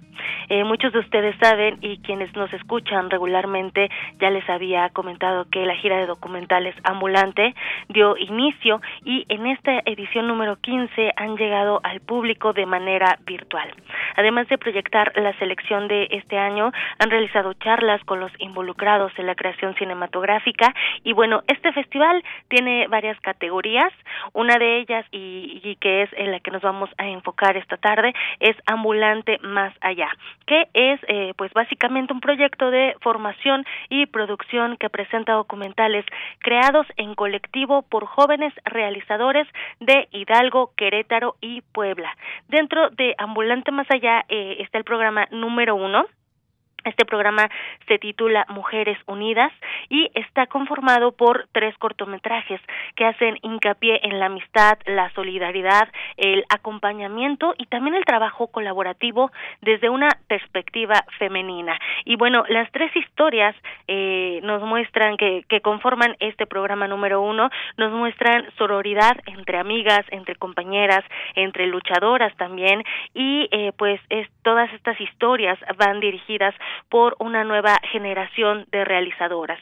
Los títulos que encuentran en este programa son A los once, Ellas, y todo lo posible. Este último documental eh, fue dirigido por María del Rosario Robles Martínez y bueno nos muestra la historia de Irma, una mujer que que nos va narrando la crisis por la que atravesó su familia cuando su esposo fue encarcelado injustamente en 1998 después de haber participado en una marcha en la ciudad de Querétaro durante la visita del expresidente Ernesto Cedillo. Conversé con María del Rosario Robles y esto nos comparte de cómo surgió el proyecto cinematográfico Todo lo Posible. Escuchemos y en la colonia que fue fundada por los personajes Vista Alegre Maxey, que es aquí en Querétaro. Yo crecí con ellos prácticamente, son un poco parte de mi familia. y mis papás también se dedicaban al activismo, fue una colonia que creció independiente, buscando como el derecho a, a una vivienda digna. Para empezar ahí, siempre tuve como esta idea, ¿no? De, de querer contarlo, nunca había podido hacerlo, Siempre había sido fan del cine documental, pero no fue hasta que participé para la beca de Ambulante Más Allá que se dio la oportunidad de poder conocer lo que era estar detrás de la cámara. Algo que yo quería hacer era hablar de la familia de un preso político, darle la voz a los familiares, porque yo había sido hija de, un preso también. Mi papá fue amigo de, Sergio, uno de los personajes de, este documental, pues a mí me había tocado desde el otro lado, ¿no? Desde ser la hija de, un de conciencia y conocer esta historia. Entonces yo quería hablar desde esa voz. Viene narrando la voz de lo que es la experiencia para la familia a través de Irma. ¿Cómo fue para ella como esposa, como activista y como madre el tener un preso eh, de conciencia? Su esposo que fue encarcelado en el 98 tras participar en una marcha y ser acusado de haber apedreado el camión en el que viajaba el gabinete de presidente Cedilla en su visita a Querétaro. Y bueno, el documental habla de eso, ¿no? De cómo ella lo vivió, cómo es el estar del otro lado tratando de, de demostrar que hay una injusticia. Creo que en México los defensores de derechos humanos han sido criminalizados por su trabajo, ¿no? Y eso es un poco de, de lo que habla también el documental, la criminalización de la protesta, del activismo por la defensa de derechos humanos. Ellos se dedicaban a esto, a buscar una vivienda digna, a ayudar a otras organizaciones a que defendieran sus derechos y fue por ello que se les atacó, ¿no? Y bueno, esta es como parte de la historia que, que podrán ver en este documental de Yanira, amigos, auditorio de Prisma RU, eh, historias que, bueno, se documentan y que a través del cine podemos eh, visibilizarlas y que ahí radica también esta importancia. Todo lo posible estará disponible el lunes 11 de mayo, o sea, el siguiente lunes, desde las 0 horas, eh, estará abierto 24 horas, como todos los documentales de esta gira de Ambulante. Eh, lo pueden ver desde la página de ambulante.org hay que registrarse, ingresar con tiempo, porque algunas eh, proyecciones tienen eh, un cupo limitado. Y bueno, todos los cortometrajes que forman parte de Mujeres Unidas de Ambulante Más Allá también se proyectarán ese mismo día. Estos documentales son a los 11, ellas y lo que acabamos de escuchar, todo lo posible. Y bueno, yo me despido, les dejo esta recomendación y para que también lo anoten muy bien, el lunes 11 de mayo de Yanira. Muy bien, pues anotado. Muchísimas gracias, Tamara. Nos escuchamos el lunes. Claro que sí, gracias a ti y les deseo que tengan un excelente fin de semana. Igual para ti, muy buenas tardes. Continuamos. Relatamos al mundo. Relatamos al mundo.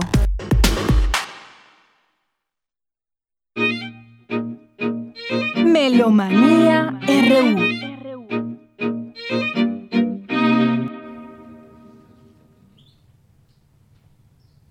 Bien, adelante Dulce Wet con Melomanía RU. Adelante.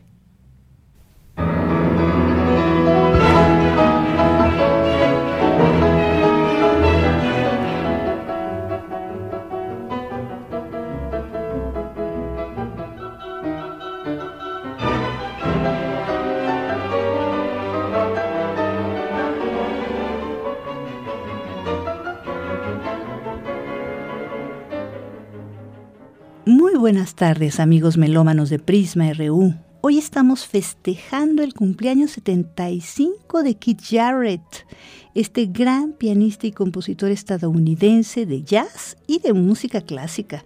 Jarrett comenzó su carrera muy temprano con Art Blakey, pasando a tocar después con Charles Judd y Miles Davis. Desde 1970 ha tenido un gran éxito como líder de grupo y también como intérprete solista de jazz, fusión de jazz y música clásica.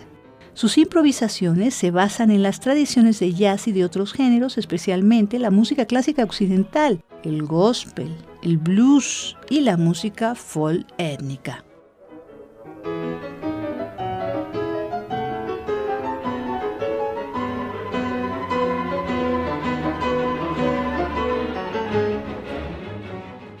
Su producción más sobresaliente es una serie de piezas improvisadas grabadas en directo. La primera fue el concierto de Colonia y ahí grabó con SM y es el artista, uno de los artistas de SM.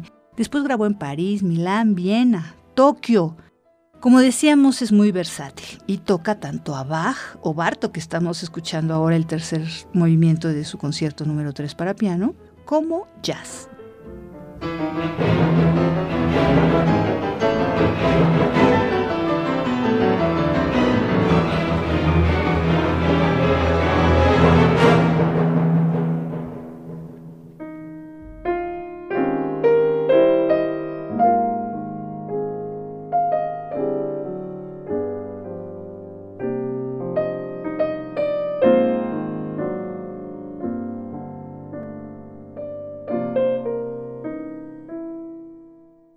De jazz estamos escuchando Some to Watch Over Me, música de George Gershwin y letra de Ira Gershwin. Esto es música del álbum Keith Jarrett The Melody at Night with You, un álbum de 1999 de SM Records alemán con Keith Jarrett al piano.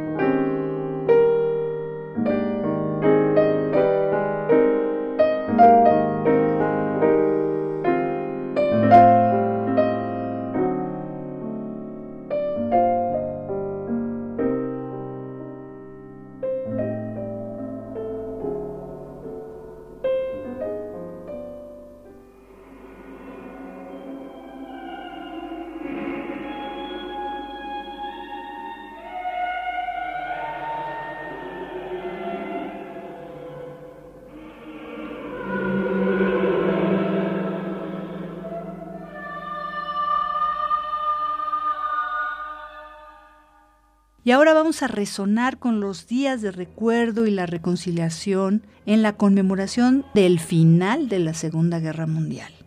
La Asamblea General de las Naciones Unidas declaró, tanto hoy, 8 de mayo, como el 9, jornadas de recuerdo y reconciliación en honor de quienes perdieron la vida en la Segunda Guerra Mundial. Rendición incondicional de la Alemania nazi ante las fuerzas aliadas, que se hizo un día como hoy en 1945 el mismo día que nació Keith Jarrett. Los Estados miembros, organizadores del sistema de las Naciones Unidas, celebran anualmente uno de estos dos días o ambos en forma apropiada, rindiendo homenaje a las víctimas de la Segunda Guerra Mundial. Esto fue en virtud de una resolución que se tomó el 2 de marzo del 2010 por la Organización de las Naciones Unidas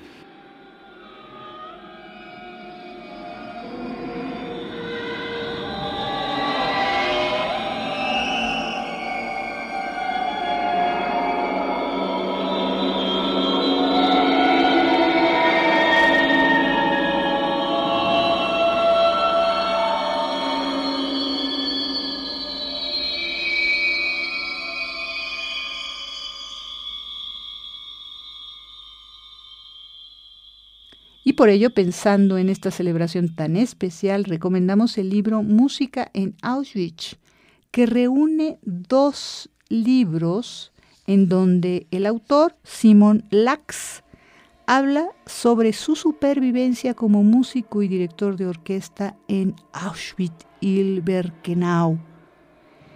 El primer libro se llama Músicas de otro mundo y fue escrito en francés en colaboración con René Cody.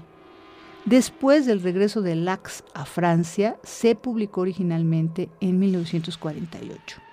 El segundo fue escrito en polaco 30 años después y se llama Melodías de Auschwitz. Originalmente apareció en 1979. Aunque ambos libros abordan el mismo tema, su carácter es muy distinto. Músicas de otro mundo es más descriptivo, mientras que Melodías de Auschwitz es la reflexión de Lax sobre la función de la música en los campos de concentración y de exterminación nazi. Y por primera vez en español se presenta en un solo volumen ambos libros, lo cual hace que la comparación de la lectura sea muy instructiva. Asimismo, con el objetivo de guiar al lector por ese momento histórico tan importante del siglo XX y por la vida del compositor, se incluyen también ensayos de la historiadora Annette Becker y del musicólogo Franz Halders Butenau y también del propio hijo de Simon Lax, André. Simon Lax nació en Varsovia en 1901, murió en París en 1983. Él se estableció en París desde 1926 para concluir sus estudios musicales y ahí comenzó su carrera como compositor que fue interrumpida por su deportación de Francia por ser judío extranjero. Primero fue recluido en el campo de concentración de Bune-la-Rolande, en Francia, y después en el campo de exterminación de Auschwitz, el número 2, Birkenau, donde fuera músico y director de orquesta, como dijimos antes, lo que le permitió sobrevivir. Al finalizar la guerra, pudo regresar a París, y después de un largo periodo de silencio, entre 1960 y 67 tuvo un periodo de intensa producción, hasta que abandona la composición por razones estéticas, pero también por un duro golpe que representó para él el regreso del antisemitismo. En los siguientes años, Lax se dedicó al debate público sobre la emigración polaca. La obra musical de Simon Lax, que por mucho tiempo fue ignorada, vive un redescubrimiento desde el año 2000.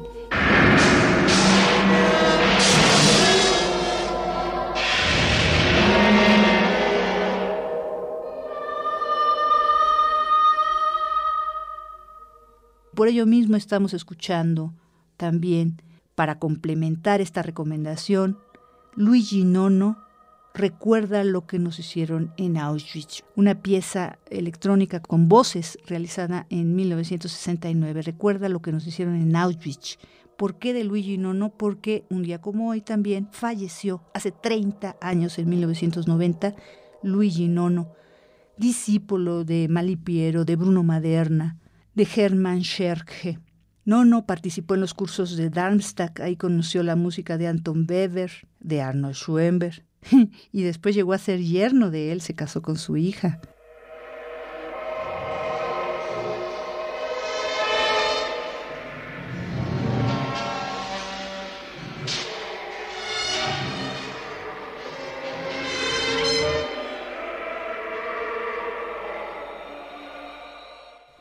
La década de 1960, Nono comienza a interesarse especialmente por la música electrónica y la voz.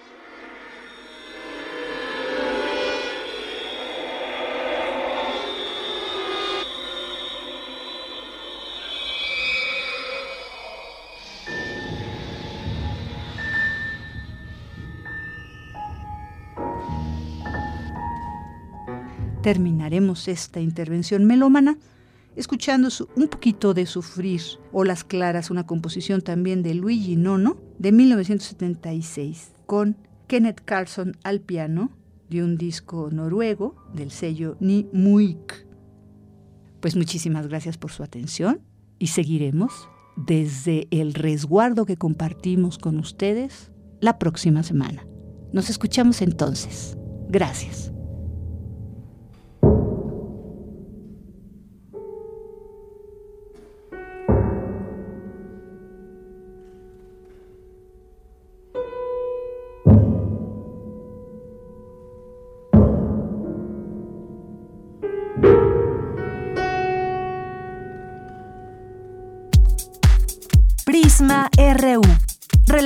Al mundo. Porque tu opinión es importante, síguenos en nuestras redes sociales, en Facebook como Prisma RU y en Twitter como arroba PrismaRU. Bien, pues teníamos toda la intención de platicar con la periodista Anabel Hernández, no pudimos comunicarnos, queríamos platicar con ella sobre pues varias cosas, no solamente las declaraciones de la ex embajadora de Estados Unidos en México, Roberta Jacobson, en torno a lo que dijo sobre García Luna y esto tiene una connotación muy fuerte dado que Anabel Hernández pues ha estado investigando desde hace mucho tiempo todos estos eh, temas ligados al narco. Su último libro, El traidor, sin duda contiene muchos hechos, narraciones propias de el Vicentillo que se encuentra en la cárcel, esa relación como fuente que tuvo con el con el abogado de este narcotraficante, pues le hicieron llegar pues mucha información valiosa que podemos ir entendiendo en todo este contexto del narcotráfico en México, cómo cuáles son esas relaciones, cuáles son esas lealtades y deslealtades, esa situación que va pasando en México y que ha tenido pues en sus manos todo o una buena parte de un sistema que no se entiende sin todos estos sobornos que ha habido a distintas eh, autoridades desde el plano municipal, eh, estatal y federal ni más ni menos, pues por eso está García Luna en la cárcel siendo investigado. ¿Y hasta dónde llegará todo esto? Eh, ella había dicho que posiblemente diera el nombre de un pez más gordo aún y uno pues inmediatamente piensa en el expresidente Felipe Calderón y todo este entramaje, qué responsabilidad tuvo o no en todo esto, fue cómplice, se hizo de la vista gorda, sabía y hay pues mucho que que platicar al respecto. Ojalá que en otro momento podamos platicar con ella. Por lo pronto, pues el presidente López Obrador ordena enviar una nota diplomática a Estados Unidos para conocer detalles del operativo rápido y furioso. Eh, esto que también pues me hubiera gustado eh, preguntarle, pero ante las declaraciones del expresidente Felipe Calderón, quien aseguró que el operativo no fue algo que se acordó entre Estados Unidos y México, el presidente pues ya eh, señaló que se debe enviar una nota diplomática al gobierno estadounidense para conocer las investigaciones y conclusiones de esta operación y que si no hubo cooperación por ambas naciones, esta acción sería una intromisión ilegal y violatoria a la soberanía de México. Así que pues vamos a ver qué resulta de esta de esta nota diplomática.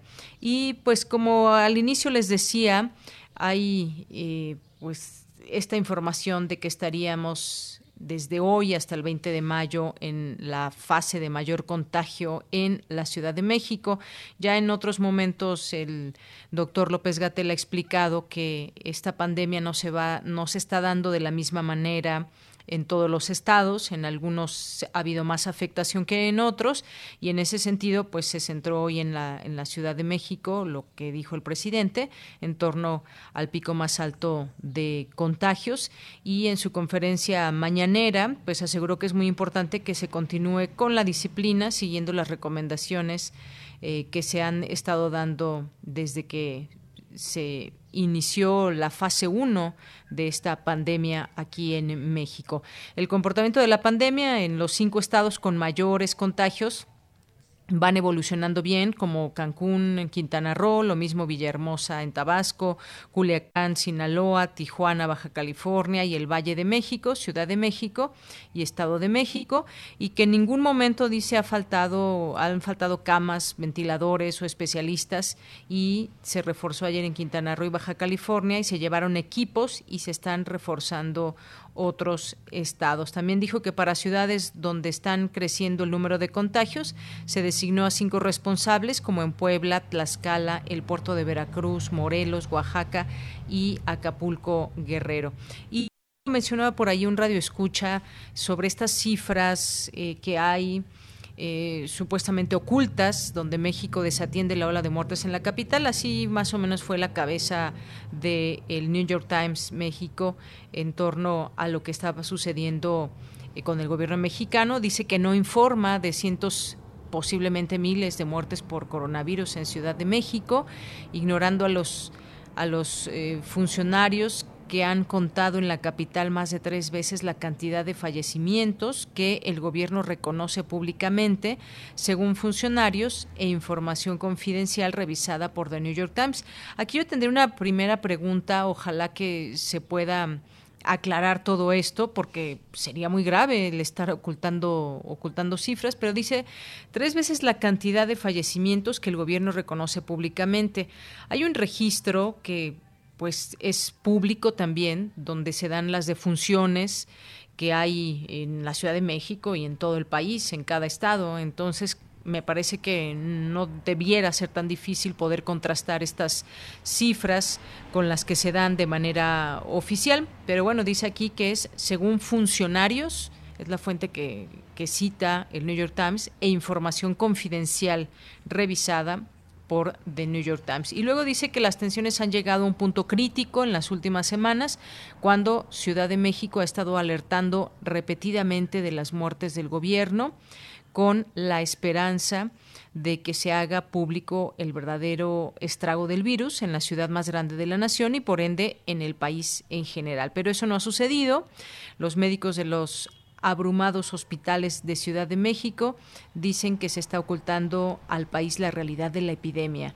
En algunos hospitales los pacientes yacen en el suelo tendidos sobre colchones, hay personas mayores apoyadas en sillas de metal porque no hay suficientes camas, mientras que otros pacientes son rechazados y enviados a buscar espacio en hospitales menos preparados. Muchos mueren en esa búsqueda, dijeron varios médicos. Es parte de la información que reporta este, este medio y que como decimos pues toda debe ser contrastada con, con las cifras también que hay en los propios en los propios registros las muertes las personas contagiadas las que han dado han dado positivo los recuperados también en todo esto. Y pues ya hubo una respuesta también por parte de presidencia y rechaza rechaza que el eh, gobierno federal oculte datos sobre contagios o fallecimientos por COVID-19 eh, el vocero de la presidencia, que es Jesús Ramírez Cuevas, rechazó que el gobierno federal oculte información sobre contagios o fallecimientos por COVID-19, como dijo, suponen algunos medios de comunicación.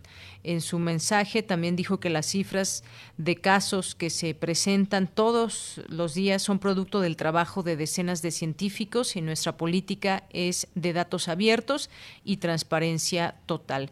En una entrevista tras una reunión con el presidente López Obrador, el director del IMSS, Zoé Robledo, aseguró que, contrario a lo que afirman medios internacionales de que se ha ocultado información de las cifras reales de muertos, el gobierno federal ha mantenido una información diaria sobre la pandemia. Hay que recordar, y en este punto me gustaría señalar que ya hubo en su momento una situación donde un gobernador, el de Baja California, Jaime Bonilla, decía que que no estaban bien las cifras. La respuesta que se dio en su momento de la Secretaría de Salud fue que justamente todos estos datos que se nos dan a conocer todos los días eh, vienen también de los propios estados. Ellos llevan sus conteos también. Cada gobierno va informando todos los días y puede haber ahí algún, algún retraso en el, en el número de, pacientes que, que perdieron la vida y demás, pero pues yo creo que esta, esto debe ser un, contraste importante y sobre todo que se pueda se pueda llegar a la verdad y los hechos y los números deben estar ahí y plasmados. No me parece que fuera una situación tan difícil. Ahí está la respuesta ya del gobierno. Por otra parte, pues está ahí lo que dice el New York Times y que seguiremos, por supuesto, también atendiendo este tema de los números y tratando de entenderlo, por supuesto. Así que, pues bueno, seguimos en el tema y ya que estamos en este pico más alto y demás, quisimos llamar a un doctor que en un momentito ya está, ya está en la línea telefónica y le le agradezco mucho nos tome esta llamada al doctor Mauricio Rodríguez, que es el vocero de esta comisión de la UNAM que se encarga de estos trabajos de seguimiento sobre la COVID-19. Doctor, es un gusto saludarte. Muy buenas tardes. Hola, Deyanira, ¿cómo estás? Muchas gracias por invitarme. Saludos a toda la audiencia. Muy buenas Muchísimas gracias, gracias por tomarnos esta llamada. Y pues estaba yo platicando un poco sobre pues esta fase en la que estamos, seguimos en la fase 3 y además un momento un momento fuerte por el pico de contagios que hay. Estamos digamos en lo más alto de la curva, doctor. Sí, sí, sí, estamos en lo más alto de la curva y aún así se ven los opilotes, ¿no? Decían por ahí. Este, increíble ver la, la mucha respuesta de mucha gente ahí metiendo la agenda política en medio de esto, no lo puede uno creer, ¿no? Pero estamos justamente eh, en la etapa que pues que está proyectado que vaya a haber el mayor número de casos nuevos, o sea, el registro de casos nuevos en el Valle de México, que también eso es bien importante apuntalarlo de Yanira, porque eh, de pronto pues, todo el mundo cree que ya estamos todos en, lo mismo, ¿no? Y, y no, es, son los datos de ahorita, cuando menos, del Valle de México, que es la parte más crítica de la epidemia, junto con Tijuana y Cancún, que sería, eh, pues además que, que, que, qué buena metáfora esta de desde Tijuana hasta Cancún, ¿verdad? Los dos extremos del país. De norte a sur.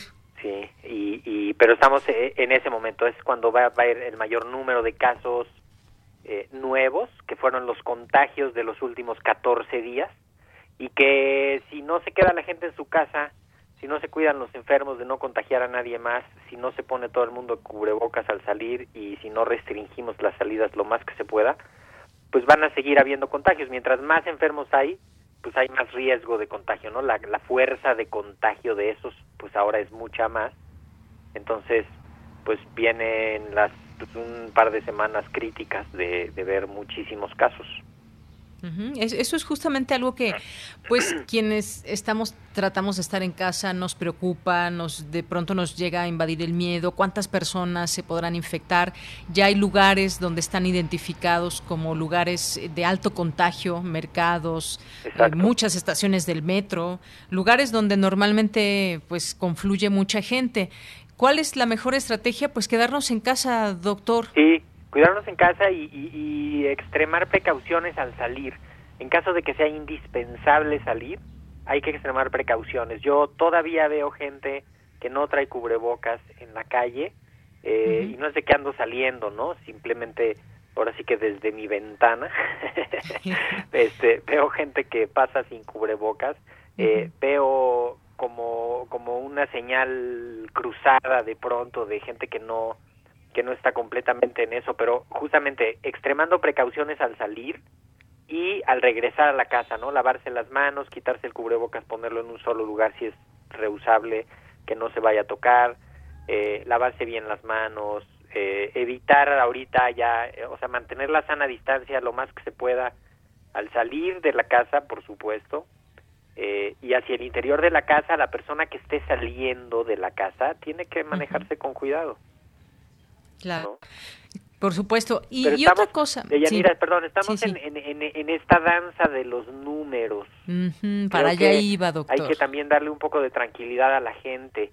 Eh, nada más ponerles un dato de contexto. Cuando, cuando después de, o sea, ya que pasó la pandemia del 2009 de influenza, ya se recalculó y se volvieron a hacer las cuentas y se sacó el balance y el, la mortalidad se multiplicó por ocho. ¿Ok? Entonces, todo esto que estamos viendo, estas dos notas hoy de muchísimo impacto del país y del New York Times, De, de que se están escondiendo números, eh, no, o sea, de entrada el, el, hecho de ponerle una intención eh, tiene ya alguna sospecha, ¿no? El que de ponerle y veo muchos adjetivos, eh, por lo, por lo menos en la del New York Times algo intencional y, y, es un proceso dinámico, obviamente tienen que hacer algo para, para documentar correctamente todos los tramos de control de, de, la información, ¿no? O sea, el hospital le reporta a la jurisdicción, la jurisdicción le reporta a los del Estado, el Estado le reporta a los de la Federación y ahí es un ir y venir de información que justo cuando el, cuando el camión va a la velocidad a la que va, pues es eh, o sea, es, es, de esperarse que haya eh, que haya un problema. Ahora, no habría diferencias de que de la gravedad de la situación porque estamos, digamos, en el pico máximo de la gravedad, ¿no? O sea, no es de que si hay, es que en realidad son nueve mil muertos, entonces sí es importante, pues claro que no, ya desde que hay dos mil es importante, ¿no? Claro. Y, doctor, justamente esto de los números, yo compartía un poco esta nota del New York Times, pero efectivamente la del país también arroja algunos datos y dice, por ejemplo, y esto en la parte principal de su nota, la magnitud de la epidemia en México y en este cintillo dice una estimación de el país basada en datos oficiales del sistema de salud apunta a que el número de contagiados se sitúa entre 620 mil y 730 mil todo es que todo el mundo saca sus modelos, ¿no? Y dice, "No, es que yo el experto dice este este experto dice que lo multipliques por 50. No, este otro experto dice que es 40. No, hombre, este dice que es mil más." Entonces, pues todo, o sea, yo a lo que le creo ahorita es a los casos confirmados que me dicen que hay, a las pruebas y al, al modelo Centinela que me estima más o menos donde todavía no está tan tan fuerte y a la información que sí está ¿no? Este, todo lo demás pues son modelajes, son está sujeto a interpretación, ¿no? Eh, entonces, de entrada estamos en el momento más crítico en el Valle de México. Entonces, en lo que los expertos discuten los números y eso, hay que extremar las precauciones.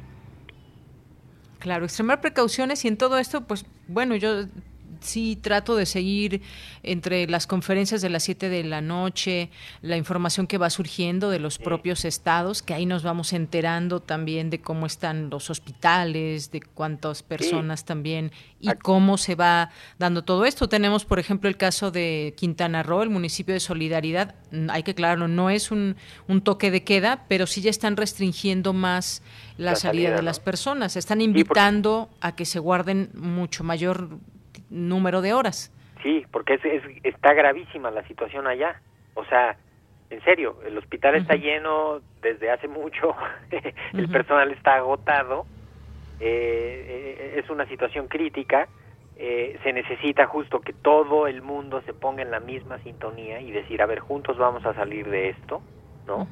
y estar vigilando la evolución de la epidemia. Allá atrás viene Monterrey, allá atrás viene Guadalajara, allá atrás viene el Bajío, ¿no? León, Querétaro, este, y eventualmente todos vamos a ir pasando. Entonces, qué mejor que aprender a pasar por ahí para que cuando les toque a esas otras secciones, pues puedan evitar que se vaya hacia el medio rural, que se cubran más las poblaciones más vulnerables, que se, que alcancen a, a articularse las todas las acciones de forma más hemos visto en los últimos días el IMSS cómo ha crecido la respuesta, pues porque ya está la cosa, ¿no? O sea, van a los parques estos de vacacionales, los centros vacacionales de tres lugares, los van a convertir en, en centros de atención de pacientes no graves, ¿no?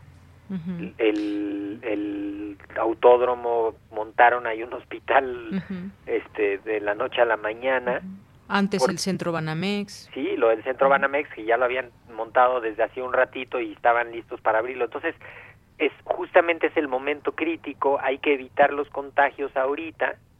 Eh, es natural que los números cambien. Eh, no olvidemos que los de la federación construyen los datos con lo que les mandan los estados y las instituciones nacionales.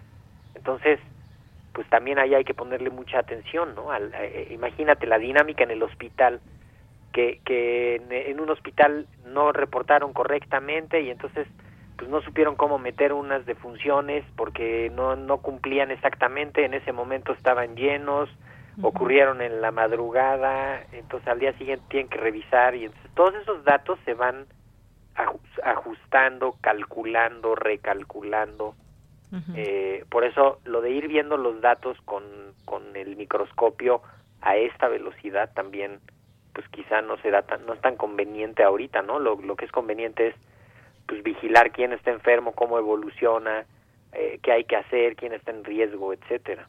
Así es, no todos los estados van a la misma velocidad y pues bueno, esto esto de los números nos mantiene también ahí muy atentos en, eh, me parece que ningún país podríamos decir, este país tiene los datos completamente exactos de personas contagiadas. Esa es, una observación muy, muy prudente además, porque ahorita Estados Unidos está levantando así el tapete y está viendo allá abajo del tapete todo lo que se escondió por, ¿no? O sea, mortalidad agregada, unos datos que los habían capturado mal, los de un condado que no habían mandado su información, ¿no? En España de pronto también se dieron cuenta que habían estado metiendo mal unas, unos códigos y entonces de pronto la mortalidad. Entonces, también puede haber mucha jiribilla y mucha intención, pues no sé si periodística, pero pues mucha intención al hablar de esa información, porque cualquiera que sepa cómo se comportan esos datos, pues de entrada los toma con cierta reserva y responsabilidad, ¿no? Porque es, justamente sabemos que son unos datos resbalosos ahorita. No no no podemos no podemos sacar ahorita conclusiones así. Sí podemos señalar si algo se está repitiendo sistemáticamente. Miren, aquí está pasando esto sistemáticamente, en fin. Muy bien. Bueno, pues con esto nos vamos al fin de semana, con estos datos y con todo esto que ha sido el tema de hoy, de seguir en esta fase 3. Veremos qué sucede también en las escuelas posteriormente. Ya dijo el secretario de Educación Pública que se va a estar analizando el comportamiento para ver si se regresa a clases o no. Y muchas otras cosas en nuestra vida, doctor. Por lo pronto, pues muchas gracias. la semana que entra. Sí, ya es un hecho, entonces acordemos esa cita. Exactamente. Muy bien, gracias queda, doctor. Queda pactado de Yanira. Que tengas muy buen fin de semana y un saludo a toda la audiencia. Muchísimas gracias. Igualmente, doctor, hasta luego. Muy buenas tardes. Bien, pues fue el doctor Mauricio Rodríguez, que es vocero de la comisión de la UNAM, que está al tanto de todo ese tema de la COVID-19. Pues ya nos vamos, nos vamos. Muchas gracias por su atención, gracias por estar con nosotros, a toda esta audiencia de Prisma RU de Radio UNAM, gracias a todo el equipo que hace posible todos los días esta emisión. Muchas gracias. Y nos vamos a despedir con una canción, aquí me dice mi compañero Daniel Olivares. Eh, bueno, saludando a Juan Carlos Osorio, allá en la continuidad, Arturo González, Andrés Ramírez, en la producción a Daniel Olivares y Denis Licea en la asistencia. Esta canción que se llama Solo le pido a Dios de Mercedes Sosa y recordando también esta efeméride mundial, la victoria de Europa. En 1945 los aliados aceptan la rendición incondicional de Alemania. Con esto nos despedimos. Soy de Yanira Morán. Muy buenas tardes y buen provecho. love you.